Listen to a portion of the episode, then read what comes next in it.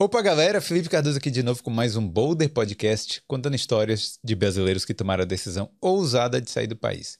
Hoje eu tô aqui com a Jéssica Rodrigues. E aí? E Tudo aí? bem? A Jéssica é tatuadora aqui na Irlanda, né? Uhum. Não só na Irlanda, né? Já foi tatuadora no Brasil Uhum. também. Tá morando há quanto tempo aqui? Seis anos. Seis anos na Irlanda. Uhum. E aí, tá gostando? Tá se acostumando nesses seis anos? Olha, eu gosto bastante daqui. Que assim, no Brasil, eu já ti- eu sou tatuadora há uns oito anos, mais ou menos. Então, no Brasil, eu- foi basicamente o meu início de tatuagem. E a maior parte do tempo foi aqui. Hum, então, sua Então- experiência é bem maior aqui do que lá no É. Brasil mesmo, né? Uhum. É. E então a Jéssica vai contar um pouco aí de como é que funciona. Como é que é a vida aqui? Como é que funciona, né? Também trabalhar como tatuadora aqui na Irlanda. E falar da- de arte também, né? Uhum. É isso. tá vendo que ela fala muito, né? Brincando. Ó, antes da gente começar, deixa eu só pedir pra galera é, pra ir deixando o like. E se não for inscrito aqui no Boulder, aproveita e se inscreve, porque tem muitas histórias de brasileiros aqui na Irlanda e em outros países da Europa também.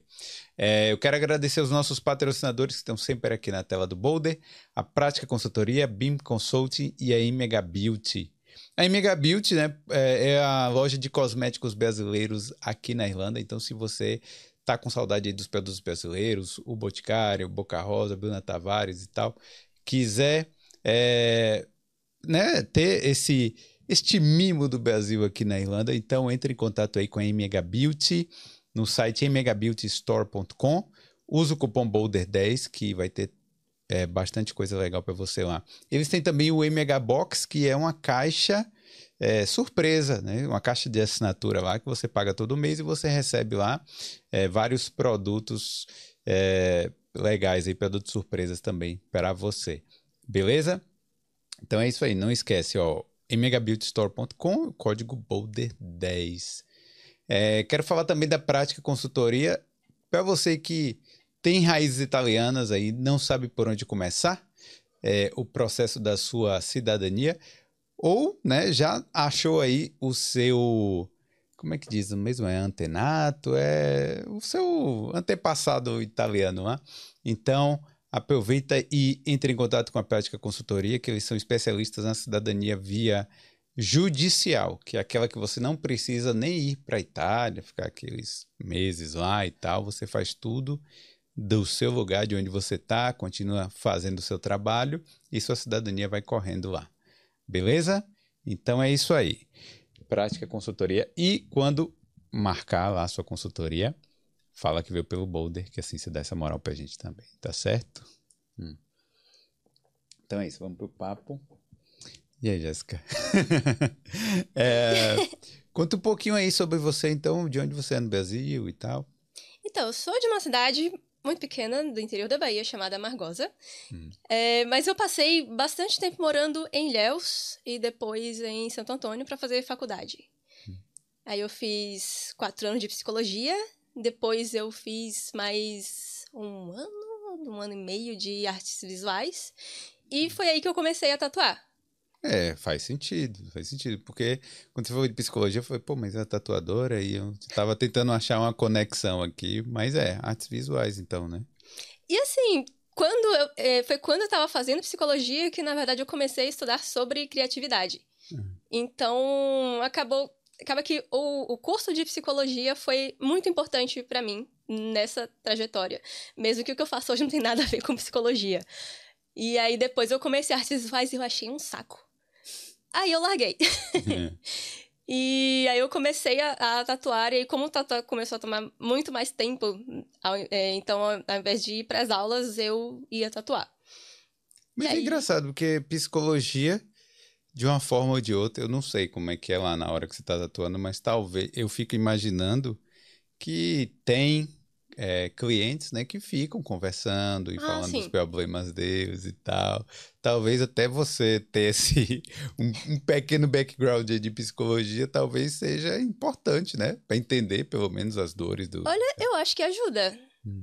Porque, assim, uma coisa que eu aprendi com psicologia é que nem tudo é terapia, mas muitas coisas são terapêuticas. Hum, Então, você fazer algo que você gosta, você fazer um esporte, você assistir algo que você gosta, você conversar com os amigos, são coisas que são terapêuticas. Uhum. Então, eu considero, sim, que muita parte do, do processo de uma tatuagem é também algo terapêutico. Porque muitas tatuagens as pessoas fazem para como fechar ciclos que elas estão vivendo, ou então como inicia, é, iniciadores de ciclos para outras coisas que elas já, já estejam fazendo. Então, elas me contam muita coisa. Tem muita coisa que as pessoas me contam que eu tenho certeza que eu sou das poucas pessoas a saberem daquilo é. sobre elas. É. Então, tem. Eu, eu acho que influencia bastante o, as coisas que eu aprendi em psicologia para o processo de tatuagem que eu faço hoje mesmo. É, e realmente pro momento lá da tatuagem, né? Porque realmente o processo todo não é só aquele momento, né? Abrange tanta coisa, desde o momento que a pessoa escolhe o desenho, uhum. é, que a arte, né? Quando o é, desenho. É que assim, muita gente não nem tem ideia do que fazer. Muitas pessoas é, marcam comigo e elas falam: Eu não sei ainda o que, é que eu vou fazer, mas eu já vou marcar, porque aí até o dia eu penso. E às vezes a pessoa até o dia não pensou. Hum. Mas aí eu falo, ah, vem, a gente, a gente inventa aqui na hora, a gente vai fazer. E aí quando a pessoa chega, a, a primeira coisa que eu falo para ela quando a gente senta para desenhar é, e aí, me conta o que, que você tá pensando. Não necessariamente a pessoa precisa me contar um desenho. Eu quero este desenho, eu quero desse, desse jeito, com esses, esses elementos.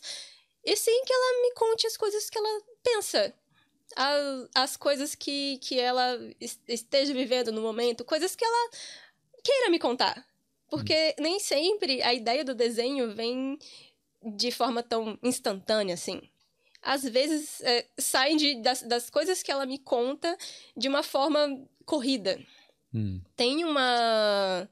Uma coisa que eu também aprendi no curso de psicologia, é, quando eu estava estudando psicanálise, é sobre o poder curativo da fala.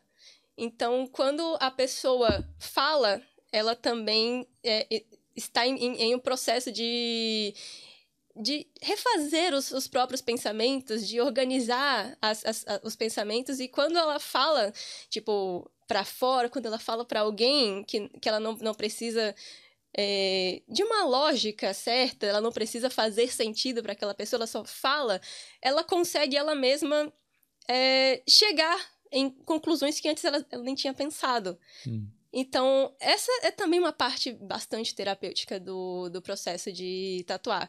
Porque uma coisa que eu aprendi a, neste processo especificamente é não julgar. Então, eu falo para a pessoa: você pode me falar qualquer coisa, não precisa fazer sentido. Você não precisa me contar algo, um, um, um conjunto de coisas que façam sentido esteticamente. Uhum. Se não fizer sentido esteticamente, a gente inventa o sentido. Uhum. Então, eu gosto bastante desse, desse processo porque as pessoas realmente é, elas começam a se, se sentir muito à vontade para contar de verdade coisas que elas estão sentindo, que elas estão vivendo, coisas que elas acham bonito, coisas que elas não acham. Às vezes é, eu percebo que a, a, pessoa tá, até me, me fala assim, ai, é, eu não sei se isso vai fazer sentido, então desculpa se não fizer. Ah, desculpa se, se eu estiver falando alguma coisa que não esteja é, sendo fazendo muito sentido, que não fique bom esteticamente. Eu falo, ah, mas não tem problema a, a parte técnica, a parte estética você deixa comigo.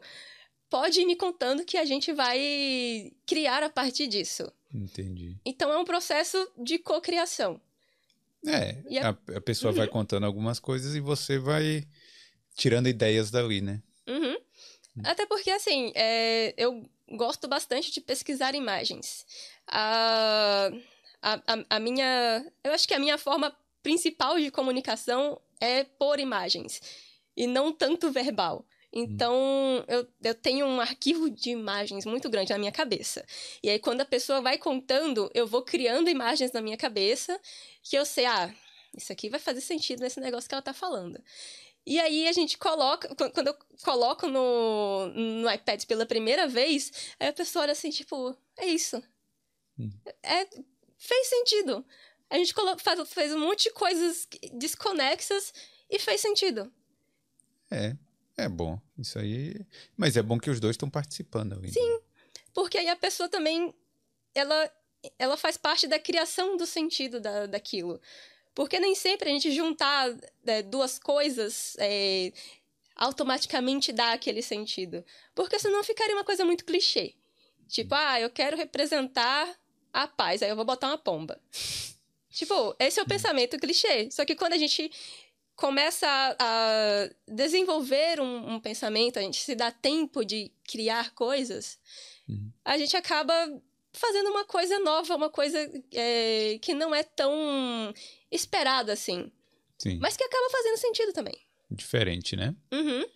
E vem cá, como é que você começou? Ah, porque imagino que você não vai, tipo, ah, quero virar tatuadora do nada e quero pegar a agulha e colocar na, na pele de alguém. Como é que foi lá o início?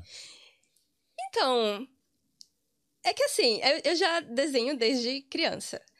É, só que quando eu entrei na faculdade de psicologia, eu estava cansada de desenhar. Então, na faculdade de psicologia, eu comecei a fazer outras atividades. Eu comecei a tocar violão, eu comecei a dançar. Então, eu fazia outras coisas e quase ninguém sabia que eu desenhava. E aí, depois, eu, é, durante uma aula de neuropsicologia, eu desenhei um cérebro e as pessoas ficaram, uau, você, como assim você desenha e você nunca contou? Aí eu falei, é, eu tô, tô cansada de desenhar. e aí, de, depois disso, eu voltei a desenhar com mais frequência.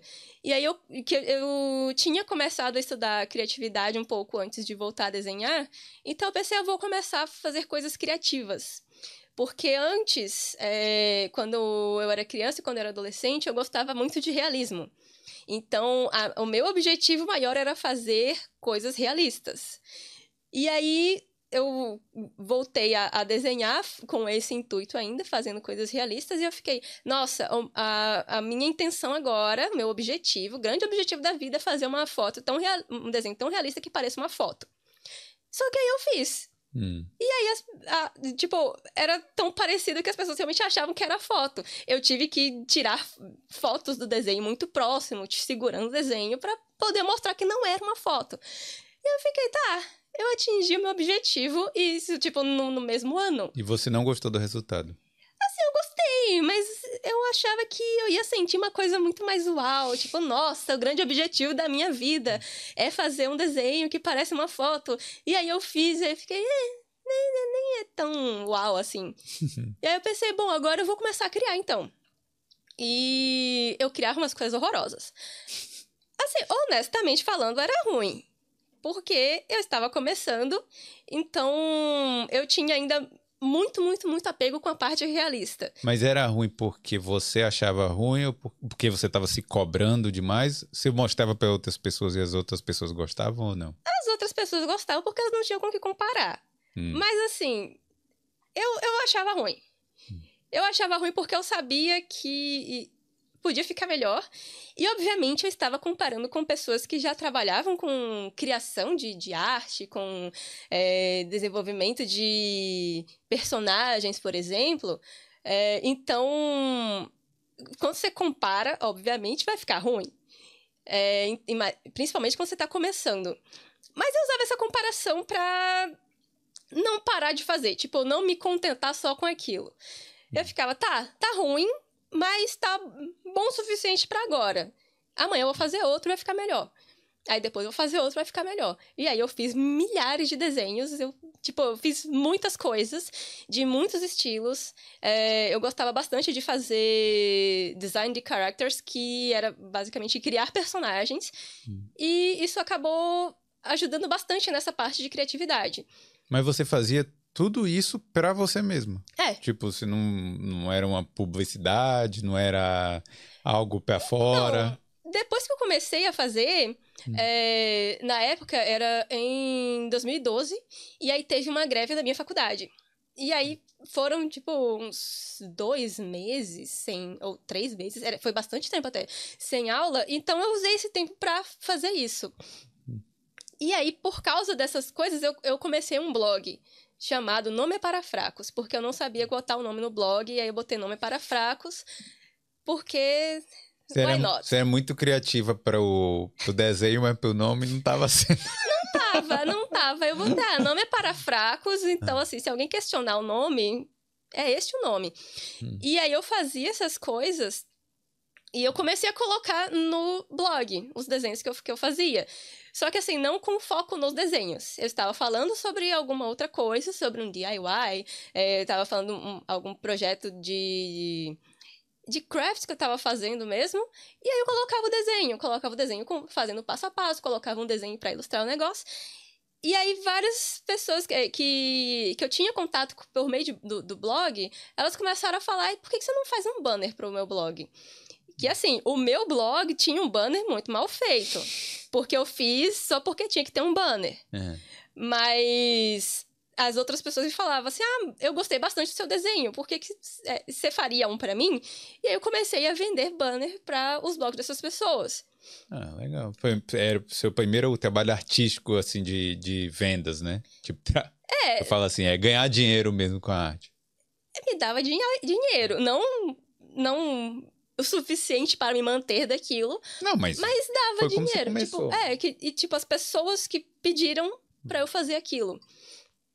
Então, eu, eu fazia essas, essas coisas e eu vendia esses banners. Eram principalmente banners para blogs. Então, aí eu aprendi a mexer no WordPress, eu aprendi a mexer a, a, em HTML. E de antes disso, é, eu já tinha é, começado a fazer edições de, de, de, de é, fotografia no Photoshop. E do Photoshop eu comecei até bem mais cedo, que isso, isso daí foi em 2012. No Photoshop eu comecei a mexer lá para 2006, 2007. Hum. E também de forma autodidata. Fui fazendo. E aí, nessa época, as pessoas elas também gostavam das edições que eu fazia nas minhas fotos que enquanto eu não estava desenhando, uma das coisas que eu fiz também foi fotografar. E eu fazia fotos mais surreais. Justamente para também pegar mais nessa parte de criatividade. Hum. E aí eu editava também as minhas fotos, eu editava fotos para outras pessoas também. E aí com o desenho foi mais especificamente nos, nos blogs. E aí as pessoas começaram a me pedir para fazer desenho de tatuagem. Hum. E aí eu. Você fazia só o desenho e. pessoa tatuar. E o tatuador fazia. Hum. É. Ou então eu fazia algum desenho, a pessoa é, perguntava se ela poderia tatuar o desenho. Hum. Aí depois começaram a me falar assim: ah, por que, que você não começa a tatuar? Isso em 2012, só que eu não tinha dinheiro para comprar as coisas de tatuagem. Então eu ficava, nossa, então eu vou começar a juntar dinheiro para comprar os materiais de tatuagem. Eu até comprei uma máquina nessa época, só que aí eu levei um calote, a máquina nunca chegou. Não foi dessa vez que eu comecei. Só que aí depois eu comecei a. a eu, eu, consegui juntar para comprar as coisas em 2014. Hum. E em 2014 foi o ano que eu conheci o meu marido. Ele não tinha nenhuma tatuagem. E aí eu tinha falado para ele ah, sobre tatuagem, sobre os desenhos, ele gostava dos meus desenhos também. E aí eu comprei a. Eu consegui comprar a, a, a máquina de, de tatuagem. E aí eu falei assim: a máquina chegou. Você quer tatuar o quê? Quer testar o quê? Vamos tatuar. então você te... seu cobaia foi ele? Foi. Porque eu já conversei tatuagem? com outros tatuadores aqui que fizeram em carne de, de porco, sei lá, compravam a carne. Eu não fiz esses negócios, não. Não? Não, A laranja? eu sou doida. É, a tatuagem dele, pra você ter ideia, ela vem daqui até aqui. É Essa um primeira? sistema solar. É. É um sistema solar. E assim, é, ele morava em Cachoeira e eu estava morando em Amargosa nessa época. Eu estava para me mudar para lá para começar a faculdade. E os materiais eu levei todos para lá, só que eles tinham chegado em Amargosa, então não tinha levado tudo. E tinha faltado o, o, o negócio para fazer o estêncil. Hum. Eu não sabia que dava para fazer o estêncil com álcool. Hum. Então eu fiquei, como é que eu vou fazer esse estêncil sem o negócio fazer o estêncil? E aí eu simplesmente não, em vez de procurar no, no Google, eu só eu vou desenhar na pele. Eu, Direto. É. Ah. Eu tenho eu tenho coordenação motora para isso, eu tenho uma caneta, eu vou desenhar na pele. Hum. Eu desenhei na pele. Foram três horas para desenhar esse negócio todo. Entendi. Porque assim são são planetas do sistema solar. Hum. Então, são vários círculozinhos que tem que fazer E aí tinha, tem a marcação do, do caminho do, dos, dos planetas. E aí eu falei, eu vou desenhar tudo isso aí na mão. E aí, vamos fazer. E aí eu desenhei o negócio todo na mão. Oh. foi três horas para fazer isso e mais quatro horas para tatuar, pra tatuar. Porque eu tava de um jeito, tipo, eu tenho que fazer esse negócio hoje. Se eu não fizer hoje, eu não vou ter Vai coragem desistir. de fazer depois. Agora, ó, o ruim da. Ó, problema da tatuagem é esse, né? Você desenhou o sistema solar, provavelmente Plutão ainda tava lá. Tava, mas E assim, agora não tem mais Plutão. Pra ele tem, porque ele é de escorpião e para os escorpianos hum. tem Plutão. Não, olha aí, mas, mas pela ciência não tem. Para a astrologia tem. Então, ele gosta do Plutão. É bonitinho desse tamanho aqui. Hum. É, agora é, existe ainda no planeta. Não, só tá que lá. agora não, não é foi, é mais um não planeta. Foi destruído. Foi rebaixado. Foi rebaixado. Tinham, tinham voltado com ele. Ah, mas volta. Voltado, assim, mas, assim. tá então, lá. tá. Menção honrosa Sim. de Plutão tá lá. Mas aí qualquer coisa você só dá uma atualizada lá. Faz um X Um update. Coloca assim, uma seta não é mais um planeta. mas então. Mas ele foi corajoso, pelo menos, né? Tipo, ele porque. Ele foi mais doido que eu. É.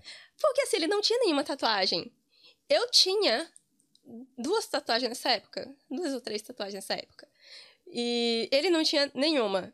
Mas as tatuagens que você tinha nessa época, você mesma tinha, desenho, tinha é, criado o desenho ou não? Uh, eu, eu desenhei todas. Assim, hum. não eram criações, coisas assim, mas eu que desenhei, eu que coloquei no papel para serem feitas em mim. Hum, entendi. eu bom. que fiz o stencil, então. Só que assim, eu, eu não fazia ideia de como funcionava a tatuagem, porque eu tinha visto só em vídeo. Eu não lembrava de como tinham sido feitas as minhas tatuagens. Uhum. A única coisa que eu lembrava era o stencil, porque eu que fiz da, das três que eu tinha nessa época. Mas eu tinha visto vídeos do processo da tatuagem, vídeos de, é, de como fazer asepsia, vídeos de biossegurança, é, vídeos. Sim. Vídeos. Falou assim, não, fica tranquila que eu sou formada aqui no YouTube. É, realmente, é, é tipo assim, diploma, YouTube. Ah. E aí eu fiz o negócio e, e assim. Deu certo? Tinha, deu certo. Hum. Eu, incrivelmente deu certo. É, eu gosto dela até hoje. É, e assim, a, a, gente tá junto até hoje. Eu ficava, gente, eu vou ver esse negócio todos os dias, eu não posso errar. Porque assim, a gente tinha acabado de começar, a gente tinha acabado de se conhecer. Devia ter uns seis meses. Porque assim, depois disso, eu fiz mais umas duas ou três tatuagens, só que assim, eu parei. Eu, vou, eu fui voltar de fato a tatuar em 2015. Hum. Então, normalmente eu conto de 2015, mas é, a primeira que eu fiz foi em 2014. Olhei. E aí eu, eu ficava assim, gente, eu vou ver esse negócio todos os dias, eu não posso errar. Porque se eu errar, eu vou ficar vendo o desenho do meu fracasso na minha frente todos os dias um Bom, drama, assim. Hum, o homem apaixonado aceita é. ser tatuado até, né? Sem experiência. Né? É, porque assim, ele, ele não ele sabia do meu potencial, é, porque ele já conhecia os meus desenhos, ele gostava dos meus desenhos, é, mas era imprevisível. Não tinha como saber o que, que ia dar daquilo, principalmente porque nem o stencil funcionou. Então eu tive que desenhar o negócio todo na mão. É. É. Foram sete horas fazendo aquilo. Caramba, sete horas no total, né? É, mas é, é que assim, como eu tenho hiperfoco, eu, eu só comecei aquele negócio e eu só parei quando eu fiz a, a última a, a, última linha do negócio. Hum. E, e assim, em, em algum momento, é, uma coisa que a gente aprende quando a gente está tatuando é como que você vai manter o stencil na pele até você terminar. Principalmente coisas muito detalhadas, com muita tinta é, como manter aquele desenho para você saber onde está indo. Eu não sabia desse detalhe. Então, começou a desaparecer os, as coisas, assim. Hum. Então, Plutão, por exemplo, eu acho que eu fiz todo freehand. tipo, só na mão, na máquina mesmo. É, e ficou um círculo bonitinho, ficou, ficou bom, gostei de Plutão. É, que assim, era pequeno, então é, fica mais fácil. Eu sabia onde estava, eu sabia mais ou menos o tamanho que tinha que ser, e aí eu só fiz assim, porque já tinha sumido o stencil. É, ele, ele olhava assim de vez em quando, e que, como tá no braço era fácil de olhar, e eu via que ele via que não tinha stencil, mas eu fazia uma cara assim, tipo, tá tranquilo. Hum. Tá comigo, tá tranquilo. Não, não, não tem por que ter medo se tá comigo. Eu não fazia ideia do que eu tava fazendo, não fazia ideia do que eu tava fazendo. Mas o importante é a Tá confiança. tranquilo, né? você tem que passar confiança pra pessoa, porque se ficar duas pessoas desesperadas, aí não dá certo. É verdade. É melhor eu ficar desesperada. Eu tava por dentro, eu tava desesperada. Mas não, não é pra transparecer. Tem que fazer de conta, tá tudo tranquilo. Mas ele tá satisfeito até hoje com a tatuagem. Sim. Diz ele que sim. Depois, em 2015, é, meio que o que marcou que eu, eu voltei, tipo, agora eu vou ser tatuadora de fato, foi pintar a tatuagem dele fa- é, com uma aquarela. A gente vai até retocar, porque assim, eu também não fazia ideia de como usar tinta colorida. Então, o tipo, tem o sol, aí o sol é amarelo com toques de laranja. Como a pele fica muito vermelha e fica saindo é, um pouco de sangue, eu achava que o amarelo tava muito forte. É, e, e aí, tipo, eu não, só ficava vermelho, eu não enxergava o amarelo. Aí eu pensei, "Bom, eu tenho que pintar mais, então. E aí eu comecei a pintar um negócio de amarelo. E aí, gente, eu não consigo enxergar o amarelo. A, a tinta tá com problema, eu não consigo enxergar. E aí, por outro lado, par- as partes que eram com, com, com vermelho, como a pele fica vermelha e ficava sem sangue, eu vi o vermelho muito fácil. Entendi. Então, a parte vermelha, depois que cicatrizou, a parte vermelha desbotou quase tudo. E a parte amarela ficou muito amarelo. Mas assim, deu certo, porque a intenção era realmente ficar muito amarelo. Mas o vermelho, o vermelho ficou bem apagadinho e eu tive que retocar Tem que depois. retocar. É. Mas assim, a- aprendi fazendo. Porque eu, eu olhava pessoas fazendo, eu via os vídeos. É, YouTube perfeito para isso, eu ficava olhando os vídeos. Porque eu aprendo mais observando do que alguém me dizendo o que, que eu tenho que fazer. Hum. Então, eu via pessoas fazendo os vídeos, é, o- as tatuagens, como eu via como elas pegavam na máquina, como que elas esticavam a pele, e quais, quais os movimentos que elas faziam com, com as mãos e qual o resultado que tinha aquilo. E aí eu replicava. E aí eu, é assim que, que eu faço até hoje. Entendi. E aí, e aí, depois desse, dessa primeira tatuagem, você falou que demorou mais uns seis meses, e aí sim você começou a tatuar. É. Porque assim, eu tinha feito, eu fiz uma tatuagem em mim, eu fiz uma tatuagem em outras pessoas, mas aí eu parei. É, só que aí depois eu comecei a tatuar de fato, que foi em 2015. Hum. E aí em 2015 eu comecei a viajar para tatuar no Brasil. Então lá no Brasil a, a coisa que eu, eu viajava para tatuar. Então eu quase nunca tatuava onde eu morava. Eu- Mas como, como é que você achava contato e essas coisas? Tipo, você, você falava com o estúdio de tatuagem de outro lugar, de outro, ou, ou você ia freelance e falava, tô indo para outro lugar e vou. Eu tô indo Ah. E aí eu ia, porque assim, tinha uns grupos no Facebook que eram principalmente grupos de, de mulheres eh, voltados para a tatuagem. Então tinham meninas de vários lugares do Brasil. E aí, uma coisa que eu via sempre era: ah, que pena que não é aqui, que eu, eu queria muito um desenho seu. Que pena que não é aqui. Eu falei: e Tipo, se for? Tipo, você postava lá no Facebook a sua, É. seu portfólio e a galera falava isso. As meninas. É, falavam. e aí, tipo, porque eu tava numa cidade no interior da Bahia. Então, tinha os meus colegas lá, que vários fizeram tatuagem comigo lá em Cachoeira. Só que eu, eu sabia que tinha muita gente em muitos lugares que poderiam ter coisas minhas também. E aí eu comecei a, a viajar. E aí eu postava nesses, nesses grupos que, ah, estou indo para BH. BH foi a primeira cidade que eu fui em 2015. Hum. Tipo, tinha alguns meses que eu tava tatuando. E aí, E tipo, já a tava viajando. É, não, aí eu- aí, a partir de agora, a minha nova personalidade é eu sou a tatuadora que viaja. Eu sou tatuadora viajante. Aí as pessoas Aham. ficavam, nossa, e você viaja para vários lugares, você eh, faz várias viagens. Eu falei, não, essa é a primeira. Mas isso vai continuar acontecendo. Então, eu já, eu já estou neste mood, porque vai, eu, vai ter outras viagens. Então, já, já, já estou incorporando esta nova personalidade que é tatuadora viajante. Pô, mas isso é legal, né? Porque te deu a possibilidade de conhecer outros lugares Sim, e, ao mesmo tempo, você tá ganhando dinheiro na estrada Uhum. também, né? Assim, é, era, eram viagens que eram, eram muito pesadas, porque eram muitas tatuagens para fazer.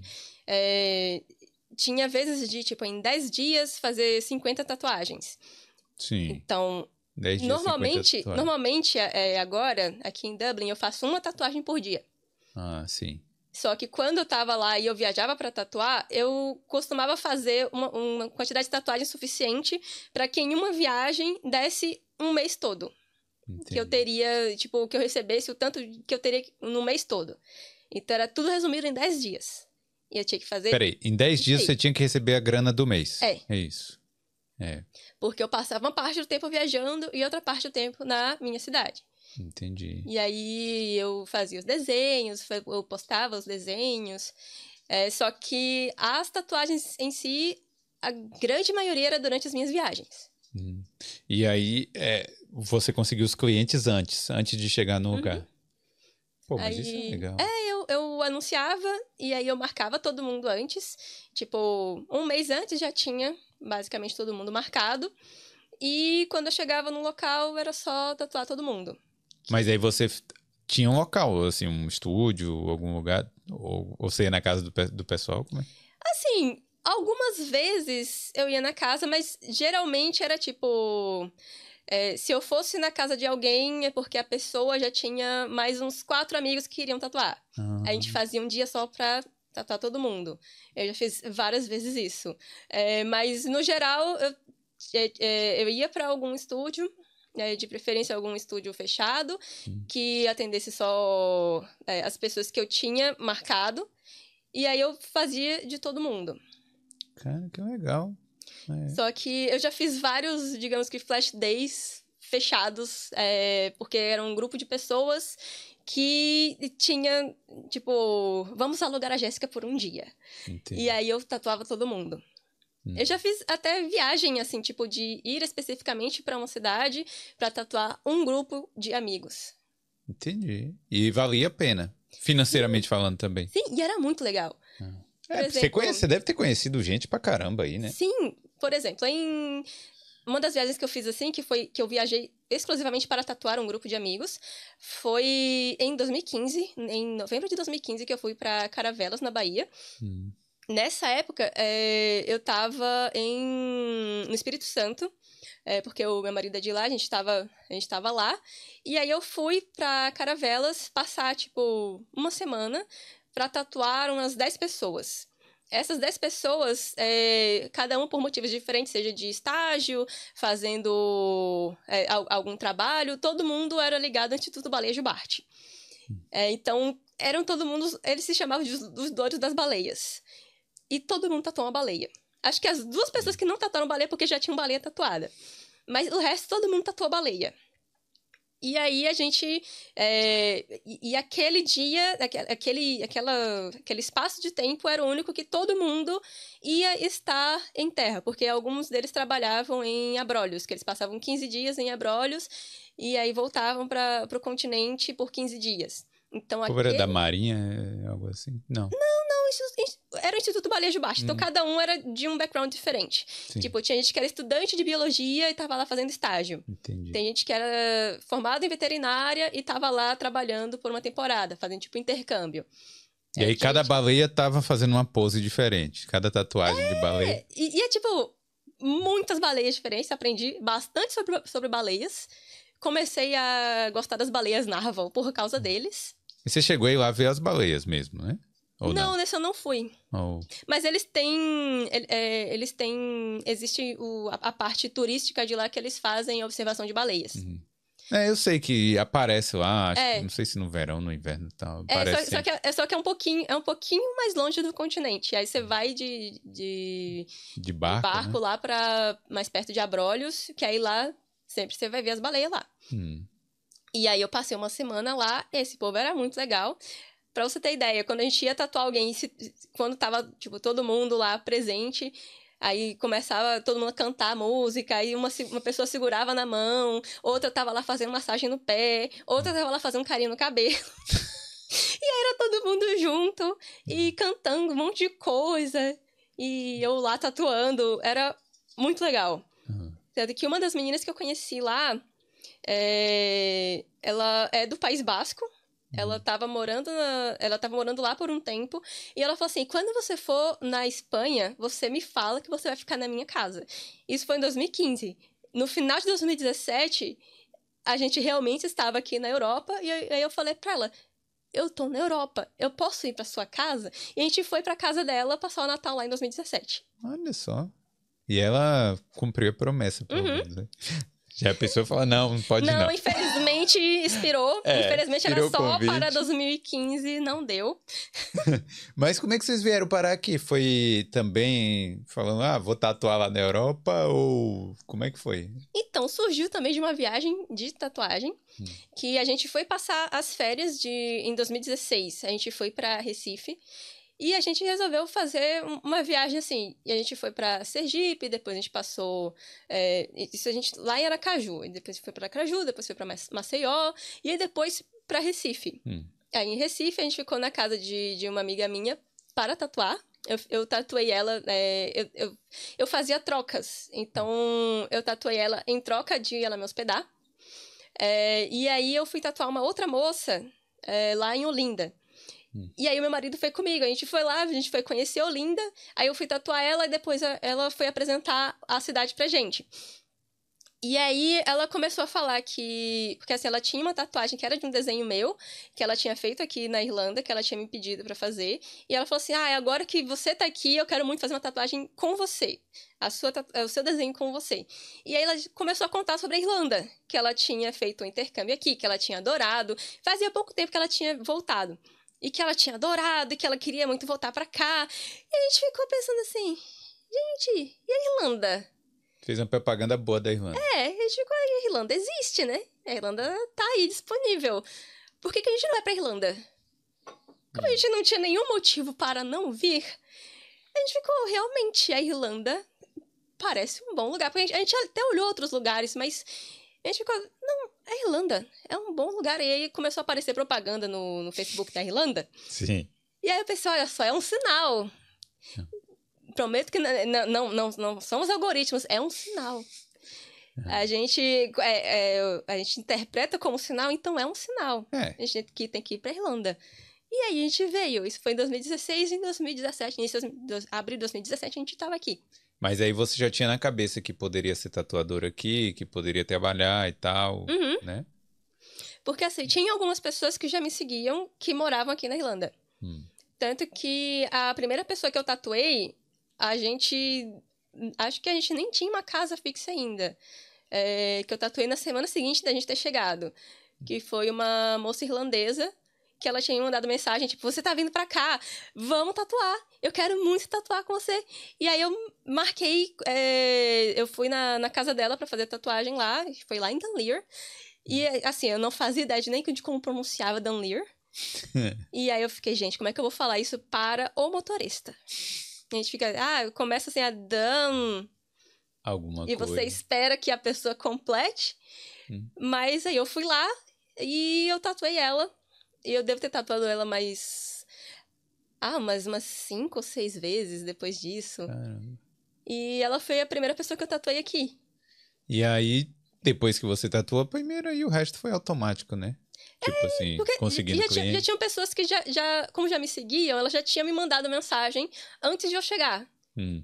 Então, Mas você avisou, tô indo pra É. Irlanda. Então, quando, quando eu cheguei, já tinha, tipo, umas três pessoas marcadas. Hum.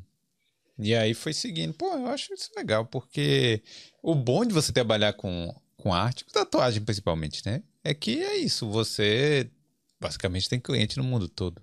Uhum. Né? Aí, assim, aqui é, na, na Europa, eu não viajo muito pra tatuar, porque é muito cansativo. Então, como em Dublin eu tatuo, Hum. eu deixo as minhas viagens apenas para férias mesmo. Lazer, né? É, se eu for tatuar alguém em algum lugar, tipo, eu vou viajar para férias e vou tatuar esta pessoa e só. É, é, é bem mais difícil eu viajar aqui para tatuar porque é muito cansativo. Então, se eu fosse viajar para tatuar, eu teria que passar pelo menos umas duas semanas antes aqui sem tatuar e umas duas semanas depois sem tatuar para eu conseguir me recuperar mentalmente disso. Hum, é. Pô, duas semanas?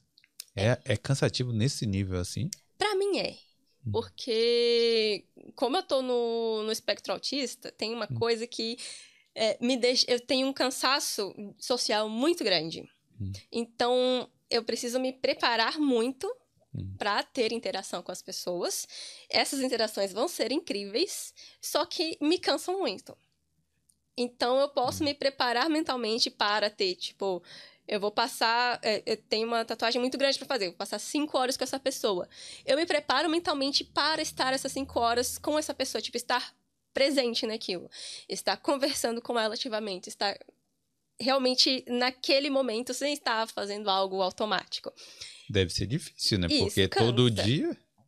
É, e aí fazer isso numa viagem é ter que fazer isso com umas três pessoas, pelo menos. Hum e com três pessoas diferentes. E aí, quando eu viajo, eu fico em estúdio. É, então, tem muito mais pessoas para interagir.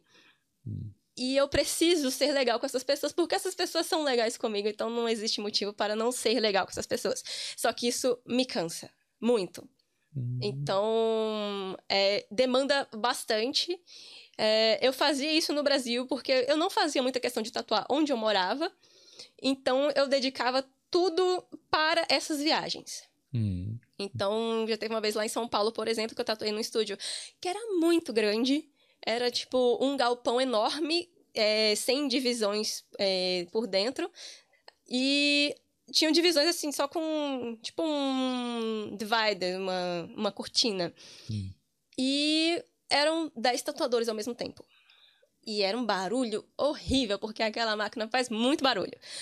Então, eu tinha que interagir com essas pessoas. Eu passava de 10 da manhã até 10 da noite lá para conseguir tatuar todo mundo. E isso durante 10 dias. Então, eu chegava no, no, no rosto que eu estava hospedada e eu ficava. Eu não conseguia ouvir meus pensamentos de, de tanto barulho que tinha, de tantos estímulos. Porque também, é, pelo barulho das máquinas ser muito alto e ter muita gente, a música tinha que ser mais alta ainda. E o povo ainda conversava mais alto ainda. E aí tinha que falar mais alto para poder ser ouvido, porque a música era muito alta. Hum. E aí tinha também as luzes, que tinham que ser luzes muito fortes para conseguir iluminar, porque era um galpão gigante. Hum. Então, era muito, muito estímulo. Então, assim, enquanto eu estava lá, era algo muito legal. Só que é algo do tipo, isso aqui é impossível de eu viver dessa forma. Uhum. Eu preciso de passar três semanas sem fazer absolutamente nada para me recuperar disso aqui.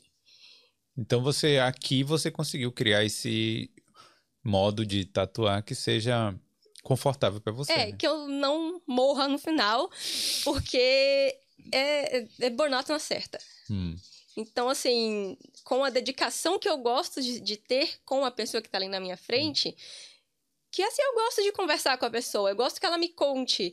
Às vezes a gente demora uns 40 minutos para começar a fazer o desenho da tatuagem porque a gente está conversando. Então, eu gosto de ter esse tempo com a pessoa. Se eu, se, eu, se eu tiver que fazer no mesmo ritmo que eu faço numa viagem, eu não consigo. Eu simplesmente não consigo. Eu vou desligar em tipo um mês. Pô, imagino. É, eu não tinha parado para pensar nisso, não. Eu achava que. Porque eu vejo que tem tatuadores realmente que viajam e ficam assim, ah, marca 200 né, numa é, semana. Quem, quem é. consegue faz. É. Ótimo para eles. para mim não dá certo. Ou eu tatuo enquanto eu viajo, ou eu tatuo no lugar que eu moro. É. Eu não consigo fazer as duas coisas ao mesmo tempo. E aí, como é que. Aí sim, aí aqui você chegou como intercambista mesmo, foi? Como... É, no primeiro ano a gente veio como intercambista. E aí foi ficando aí. Já, já sabia falar inglês? Olha, era mais do que o que eu tava esperando. Hum a gente é, é, veio com inglês intermediário, só que era intermediário de verdade. A gente, a gente não imaginava que fosse tão bem. Hum. Porque a gente teve que conversar com, com, com vários irlandeses para ir atrás de casa. Então, a gente conseguia manter uma conversa de tipo, ah, meia hora falando lá com a pessoa. Eu tive que conversar com a moça irlandesa que, é, que eu fui tatuar. Então ela tinha que me explicar o desenho, era uma, criação para fazer, ela tinha que me explicar o desenho, eu tinha que entender o desenho e dar certo. Eu tava muito nervosa, porque eu não fazia ideia se eu ia conseguir entender ela ou não. Mas deu certo. Ela ficou feliz com a tatuagem. Ela ficou feliz, a gente já tatuou outras vezes. Mas assim, era foi impressionante porque eu, eu achei que eu sabia bem menos do que eu realmente sabia, mas oscilava, né? Então, é, é, engraçado porque tem um, um, cara que eu tatuo desde essa época, foi uma das primeiras pessoas que eu tatuei, que ele também é irlandês. E a gente tatua é, algumas vezes por ano, até hoje. E aí ele tava me contando, tipo, nossa, quando você chegou aqui, que você não entendia muito bem o que eu tava falando, a, a minha tatuagem tava doendo tanto que eu, eu tava tentando falar para você que tava doendo e eu não conseguia porque você só olhava para mim e sorria. tipo, eu sorria e acene. É. E aí eu, ele ficava assim, eu, eu não conseguia, é, eu não, eu não sabia como falar para você que se fosse demorar muito ainda, eu ia querer parar e deixar daquele jeito mesmo. Porque ele queria me perguntar quanto tempo tava faltando. É, aí, é importante é... saber conversar com o tatuador mesmo, né? Não só pra explicar a tatuagem. Tem detalhes, porque assim, é. por exemplo, a tatuagem dele foi criada. A gente sentou e, e, criou com, com base em um desenho que a namorada dele tinha feito. É, só que como não foi exatamente o desenho, eu tive que criar em cima daquilo. Então a gente teve que fazer essa, é, esse acordo antes. Hum. Só que na, quando ele me, me perguntava assim, mais ou menos, quanto tempo que falta? Eu não tava entendendo nada. Eu só olhava para ele e. Hum. Ah, vai. yes. é. E aí terminou a tatuagem dele, pelo menos não era uma tatuagem muito demorada. Hum. Só que ele, ele me conta rindo muito, porque ele, ele tava tipo, eu não fazia ideia de como falar que eu não aguentava muito tempo. Hum. Porque você só olhava para mim e sorria. Mas ainda bem que só foi isso. Mas aguentou, né? No final das aguentou, contas. Aguentou, deu tudo certo. Tatuou comigo até hoje, então. Então significa que foi bem. É, tem gente que reclama muito de dor lá. Olha, depende. A maioria não, mas também pelo estilo da, das coisas que eu faço, não costuma ser muito pintado, muito demorado. E quando eu acho que vai demorar, tipo, mais de umas três horas e meia, eu já falo pra pessoa que é bom a gente dividir em duas sessões. Hum. É, então, raramente aparece alguém que sente. Só se a pessoa sente muito mais dor do que o normal. É, tem gente que tem uma sensibilidade uhum. maior, né? É, e aí, tipo, em 10 minutos a pessoa já tá sentindo muita dor. Mas, tirando isso, a maioria é bem tranquilo. É, é porque, por exemplo, homens, a dor no homem é maior, né, do que a dor nas,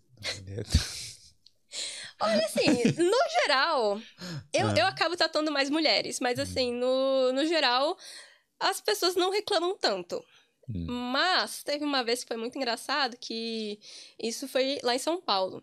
É, foi um casal tatuar, era o mesmo desenho, é, e eles foram tatuar, a moça tatuou primeiro, aí depois foi o cara.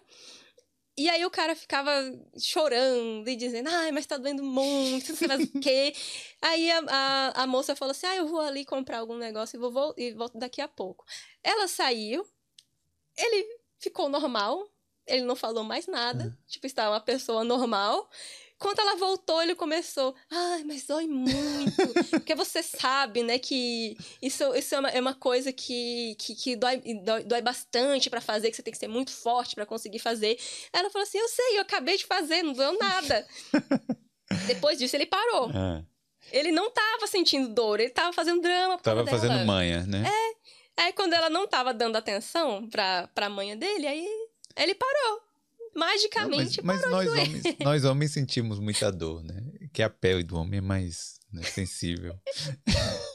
e aí, e aí, mas tem, como é? Tem gente que reclama, mas eu acho que é normal, né? Você já deve estar acostumada com isso também. Se alguém reclamar e tal, é. você fala, oh, relaxa, você manda, né? Cala é. a boca. a única coisa que eu, eu, falo, eu falo duas coisas. Não deixe de respirar hum. e se você estiver sentindo muita dor a ponto de você precisar parar, tipo, por algum tempo, eu recomendo que a gente termine outro dia.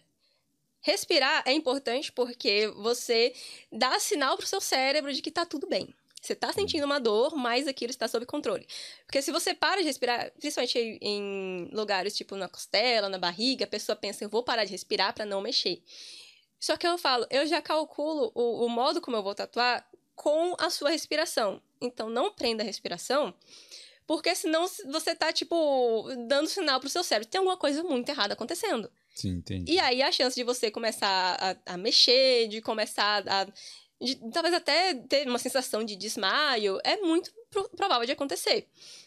E isso aí, esse cara, foi em que parte do corpo? Essa tatuagem que eu estava reclamando? Na sabe? perna. Era Na aqui, perna. mais ou menos, na panturrilha. E normalmente, qual é a parte que dói mais? Costumam ser os pés e as mãos. Hum, que é onde tem menos gordura, assim, né? E, e, assim, a, a, a pele é bem fininha, se você reparar. Lu- Se você. é, uma, uma coisa boa pra você pensar é lugares que pegam mais sol, mesmo na Irlanda, lugares que pegam mais sol, a pele é um pouquinho mais grossa. Então, tipo, essa parte de, de, de fora, assim, do braço, costuma ser bem mais tranquilo de tatuar do que essa parte aqui de dentro. Hum, entendi. Então, no, no braço, eu, eu acho que o braço é a melhor parte do corpo pra tatuar, porque é, é fácil de, de, de fazer, é fácil de você cuidar, e eu acho que não dói tanto. Pô, Mas A parte que a Anitta tatuou não pega sol nenhum. Não recomendo. não recomendo. Assim, a chance de ter uma infecção é muito maior. É, ali o assim- sol não bate. Escolhas, né? Escolhas. Existem, existem outras partes mais aconselháveis. Ah, sim. Não, desculpa. Sim. Mas assim, é, geralmente onde pega mais sol é mais fácil de a pessoa lidar. Entendi. Mas costela é um lugar que as pessoas reclamam bastante. Hum, sim. É, E é, principalmente assim, esses lugares mais fininhos. Então, nas dobras, tipo aqui no pulso, aqui no braço, atrás do joelho também, é um horror. Mas das partes que as pessoas mais tatuam, eu acho que a costela. É. Realmente, pô, e tem o ossinho aqui também, né? E o pior é que tem gente que tatua e não sente absolutamente nada. Tipo, quando eu, é, quando eu fiz a minha, eu não senti nada. E tem gente que vai sentir muita dor. E é uma parte que dá muito espasmo também. Então a pessoa sente muita dor e fica se mexendo e é um caos. É, mas tem gente que já tem tanta tatuagem que já deve estar acostumado também, né? Ou não acostuma nunca. Tem gente que não acostuma. Hum, Por exemplo, eu faço tatuagens em mim. E eu sinto muito mais dor depois do que na hora, de que eu, na hora que eu tô tatuando. Mas tem gente que não mesmo com o corpo inteiro tatuado, a pessoa não consegue se tatuar porque ela sente muita dor. entendi. É. É, eu não sei. Eu ainda não tenho, né? Não sei se você tá vendo. É, você falou que fazer quando você tiver 75 anos. Ah, sim, é. Mas aí, quando você tiver 75 anos, eu vou fazer tanta loucura. aí eu tô liberado, né? É, e como é que é o processo criativo? Explica um pouco mais aí como é que funciona pra... É, como é que você lida lá com o cliente pra chegar aí no lugar e... Tem, e realmente, né? Aqui na Irlanda, o povo tem, por exemplo, brasileiros na Irlanda. Tem gente que quer tatuar símbolos da Irlanda, essas coisas. Como é que funciona é, chegar em- em- na tatuagem? Explica um pouco mais isso aí. Olha, essa parte de símbolos, uma coisa que eu acho muito legal é que muitas pessoas que vêm pra cá, elas, elas têm uma vontade enorme de tatuar coisas da Irlanda, mas elas têm uma vontade enorme de tatuar coisas do Brasil também. Hum, Então, eu- recentemente eu até fiz uma série de, de desenhos representando o Brasil, que eu já fiz vários. Então, assim, é, é como se as pessoas se ligassem mais ao, ao local estando aqui, mas elas também quisessem muito relembrar as origens dela. as raízes. né? Uhum. É interessante mesmo, né? Porque ao mesmo tempo que a Irlanda tá significando alguma coisa Uhum. pra essa pessoa, ela, tipo, uma mudança de vida que ela tá Uhum. tendo, mesmo que seja temporária, que ela vai voltar pro Brasil.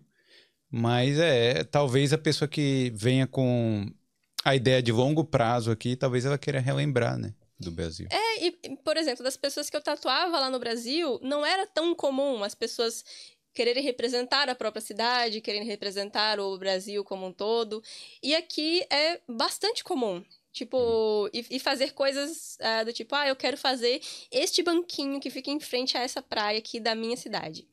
Eu quero fazer este monumento que tem na minha cidade e é, é muito conhecido de lá. São coisas muito específicas de cada Cara, lugar. assim, tatua aqui, governador Valadares. Eu já tatuei o ET de Varginha. O ET de Varginha? Uhum. Eu achei muito legal. Fiz Não. um ETzinho e tava abduzindo uma pessoa. Achei ah, muito bonitinho. e ele estava trabalhando ainda. E essa Sim. pessoa era de Varginha Sim. também? Ah, bem legal. Então tem uma simbologia aí. E, foi em que parte? Que eu não sei se pode falar. Foi em que parte do corpo isso aí? Foi aqui no antebraço. Ah, então foi tranquilo. E assim, as pessoas querem tatuar coisas muito específicas dos locais que elas são. Eu acho isso muito legal. Porque quando eu tava lá no Brasil, não era tão comum as pessoas pedirem essas coisas. Mas a pessoa já, por exemplo, a do ET, já chegou com o desenho na cabeça ou não? Chegou com a simbologia, né? Falou, ah, eu É, eu gostaria falo do assim, ET. eu sou de Varginha, eu quero fazer o ET de Varginha. Uhum. É interessante. É interessante. Eu, pô, pena que na minha cidade não tem uma, um ET ou algo do tipo assim, pra eu pensar num. Ah, essa- a- eu já vi gente tatuando a caixa d'água lá de Feira de Santana. Literalmente. Se alguém tatuar a caixa d'água de Feira de Santana, você pode tatuar qualquer coisa. Pô, você postou aí no, no Instagram essa semana que o cara tatuou a própria. É, a própria dele. cara, né? É. Aham. Pela segunda vez. Ele já tinha uma com o rosto dele. Ah, mas é pra ele saber que, tipo, ah, nessa idade você devia botar a data também. Devia ter a data, porque É. eu, eu acho que ele pode, eh, pode fazer mais outras, aí tendo a data fica mais fácil de, de, de se localizar daqui a 30 anos. Hum. Mas a outra deve ter feito há uns 7 anos atrás, e aí ele fez agora essa nova. Ele é namorado de uma amiga minha, ela falou assim, agora ele fica me julgando também de costas. Porque ele levanta a camisa assim, ele tá lá com aquela cara, ele faz aquela cara pra mim, e aí quando ele não está me olhando, ele levanta a camisa e me mostra a cara julgando. Cara, tem gente que tem um senso de humor engraçado, né? Uhum. Porque, tipo assim, né? Ele nem sabe o que, que a pessoa tá pensando quando tá olhando pras costas dele, mas ele deve. Ele, ele deve achar graça nisso, entendeu? E aí. Mas é, a, caixa d'água de Feira de Santana, essa é foda.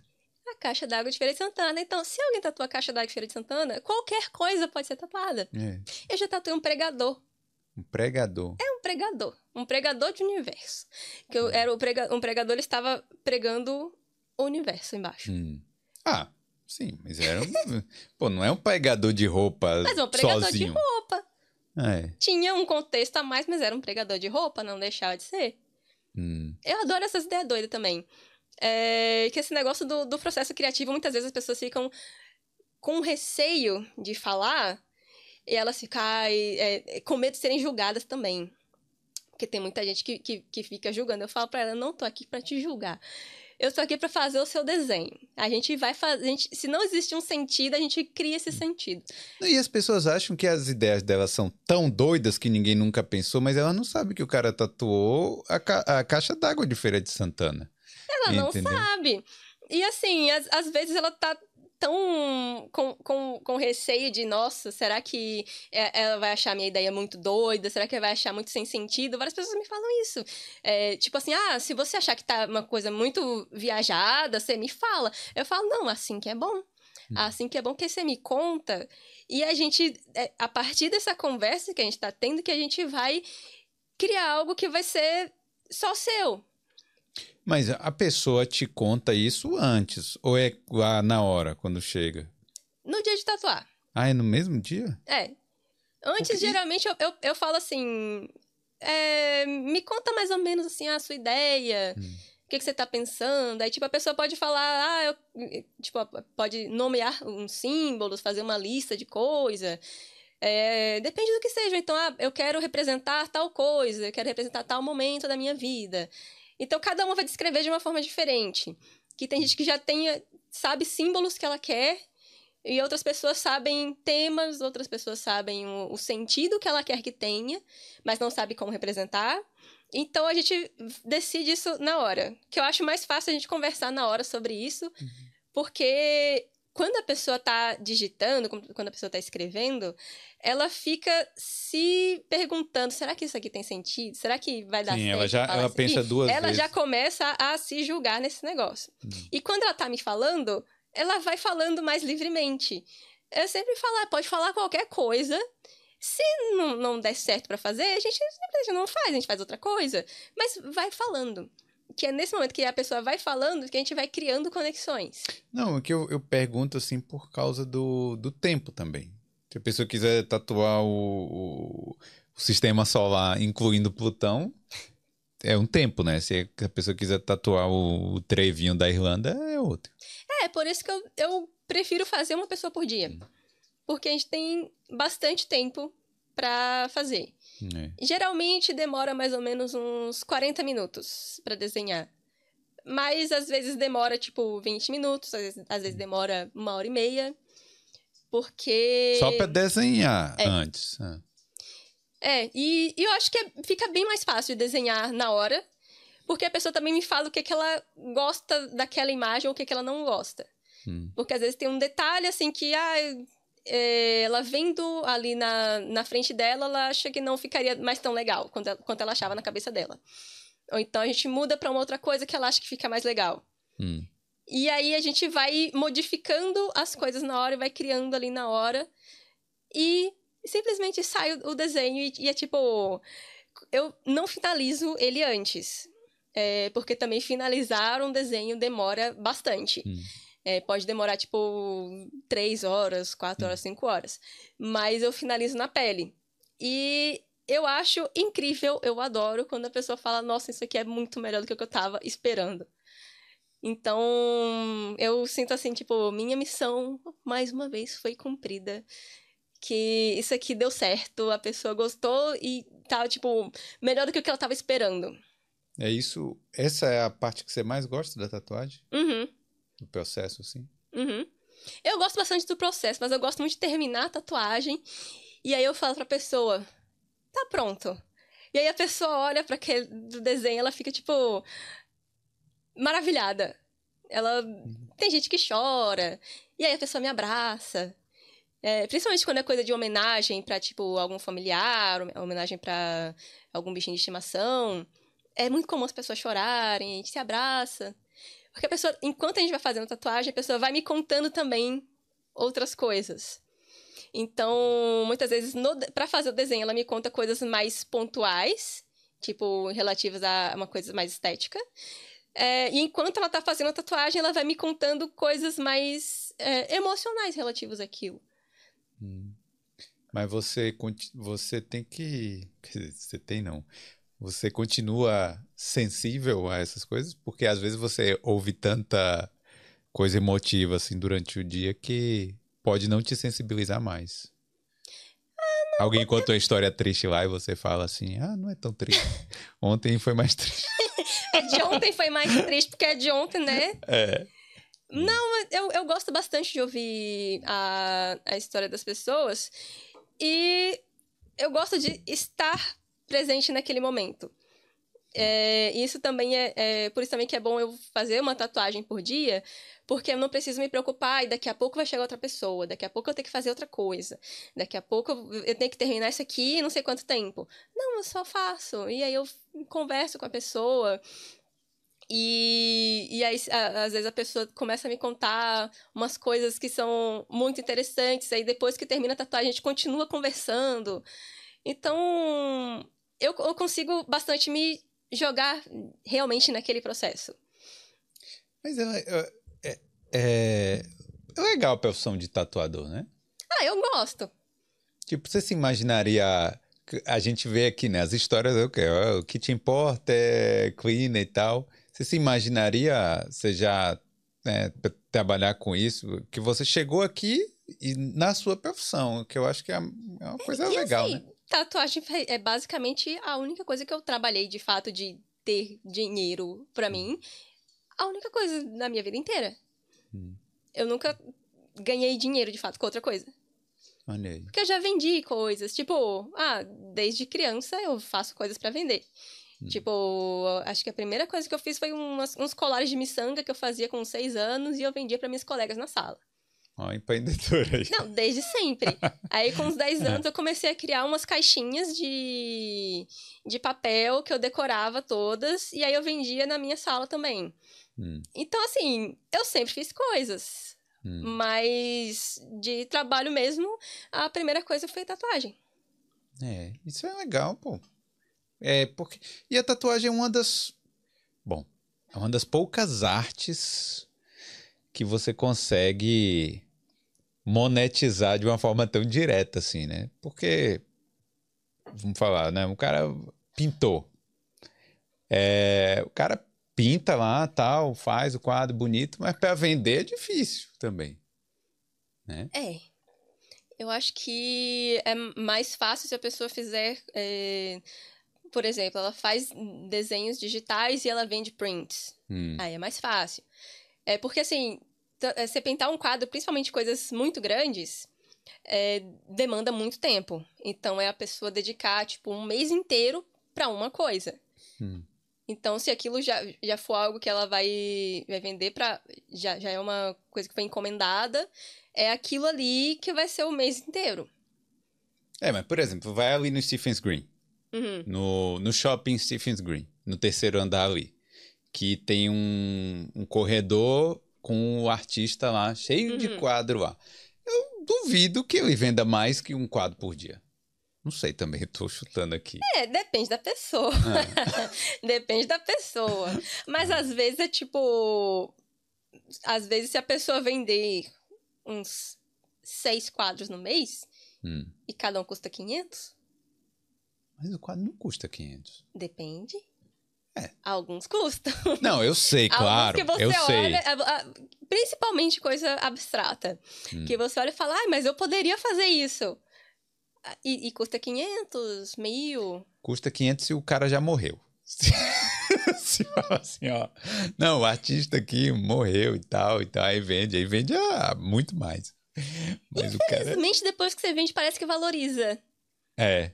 Principalmente se tiver uma história de vida triste. Aí sim. Porque se fosse, não, porque esse aqui era um cara muito rico, que ele é herdeiro e aí fez esses negócios aí, às vezes não tanto. Mas não, porque esse aqui era miserável, ele. Que nem o Van Gogh, miserável, não tinha dinheiro pra nada, é, o irmão que sustentava, ele foi pro manicômio. Aí agora as pessoas compram o quadro dele. Agora O coitado nunca viu ser tostão. valorizado na vida. É. Porque assim, mesmo que não ganhasse dinheiro, mas se as pessoas falarem, olha só, isso aqui que você faz é muito bom. Eu acho que pouquíssimas vezes ele deve ter ouvido isso na vida. É, porque ele cortou a orelha, por isso que não ouviu. Meu Deus! É, olha só. Porque o artista é tão admirado, normalmente, pô, a gente admira a pessoa que toca um violão Uhum. bem, sabe, um violinista, mas eu não acho que é tão valorizado. É, depende. Às vezes é ruim. Hum. Às vezes a pessoa não é valorizada. O problema é a pessoa saber se ela é ruim ou se ela não está sendo valorizada. Hum, Essa é a questão. Porque se ela for ruim, aí, aí ela tem que ficar boa pra acontecer. Só que Sim. se ela não estiver sendo valorizada, às vezes é o local que ela tá, o nicho que ela, que ela tá. Uhum. Que é que nem, por exemplo, você vai numa cidade que. é, numa ecovila que é vegana. Você não vai abrir uma churrascaria lá, porque não vai dar certo. sim, isso é básico, é. Então, assim, é você estar no lugar certo, com as pessoas certas, mostrando aquilo para as pessoas certas. Entendi. E aí você saber qual é o lugar certo pra você ficar. E aí precisa testar. É. Não, mas é. Eu, eu, eu digo assim, no panorama geral das coisas. A gente olha, a gente admira o artista e fala assim, pô, quem não queria saber, sei lá, tocar violão igual. Pô, agora esqueci quem é que toca violão bem.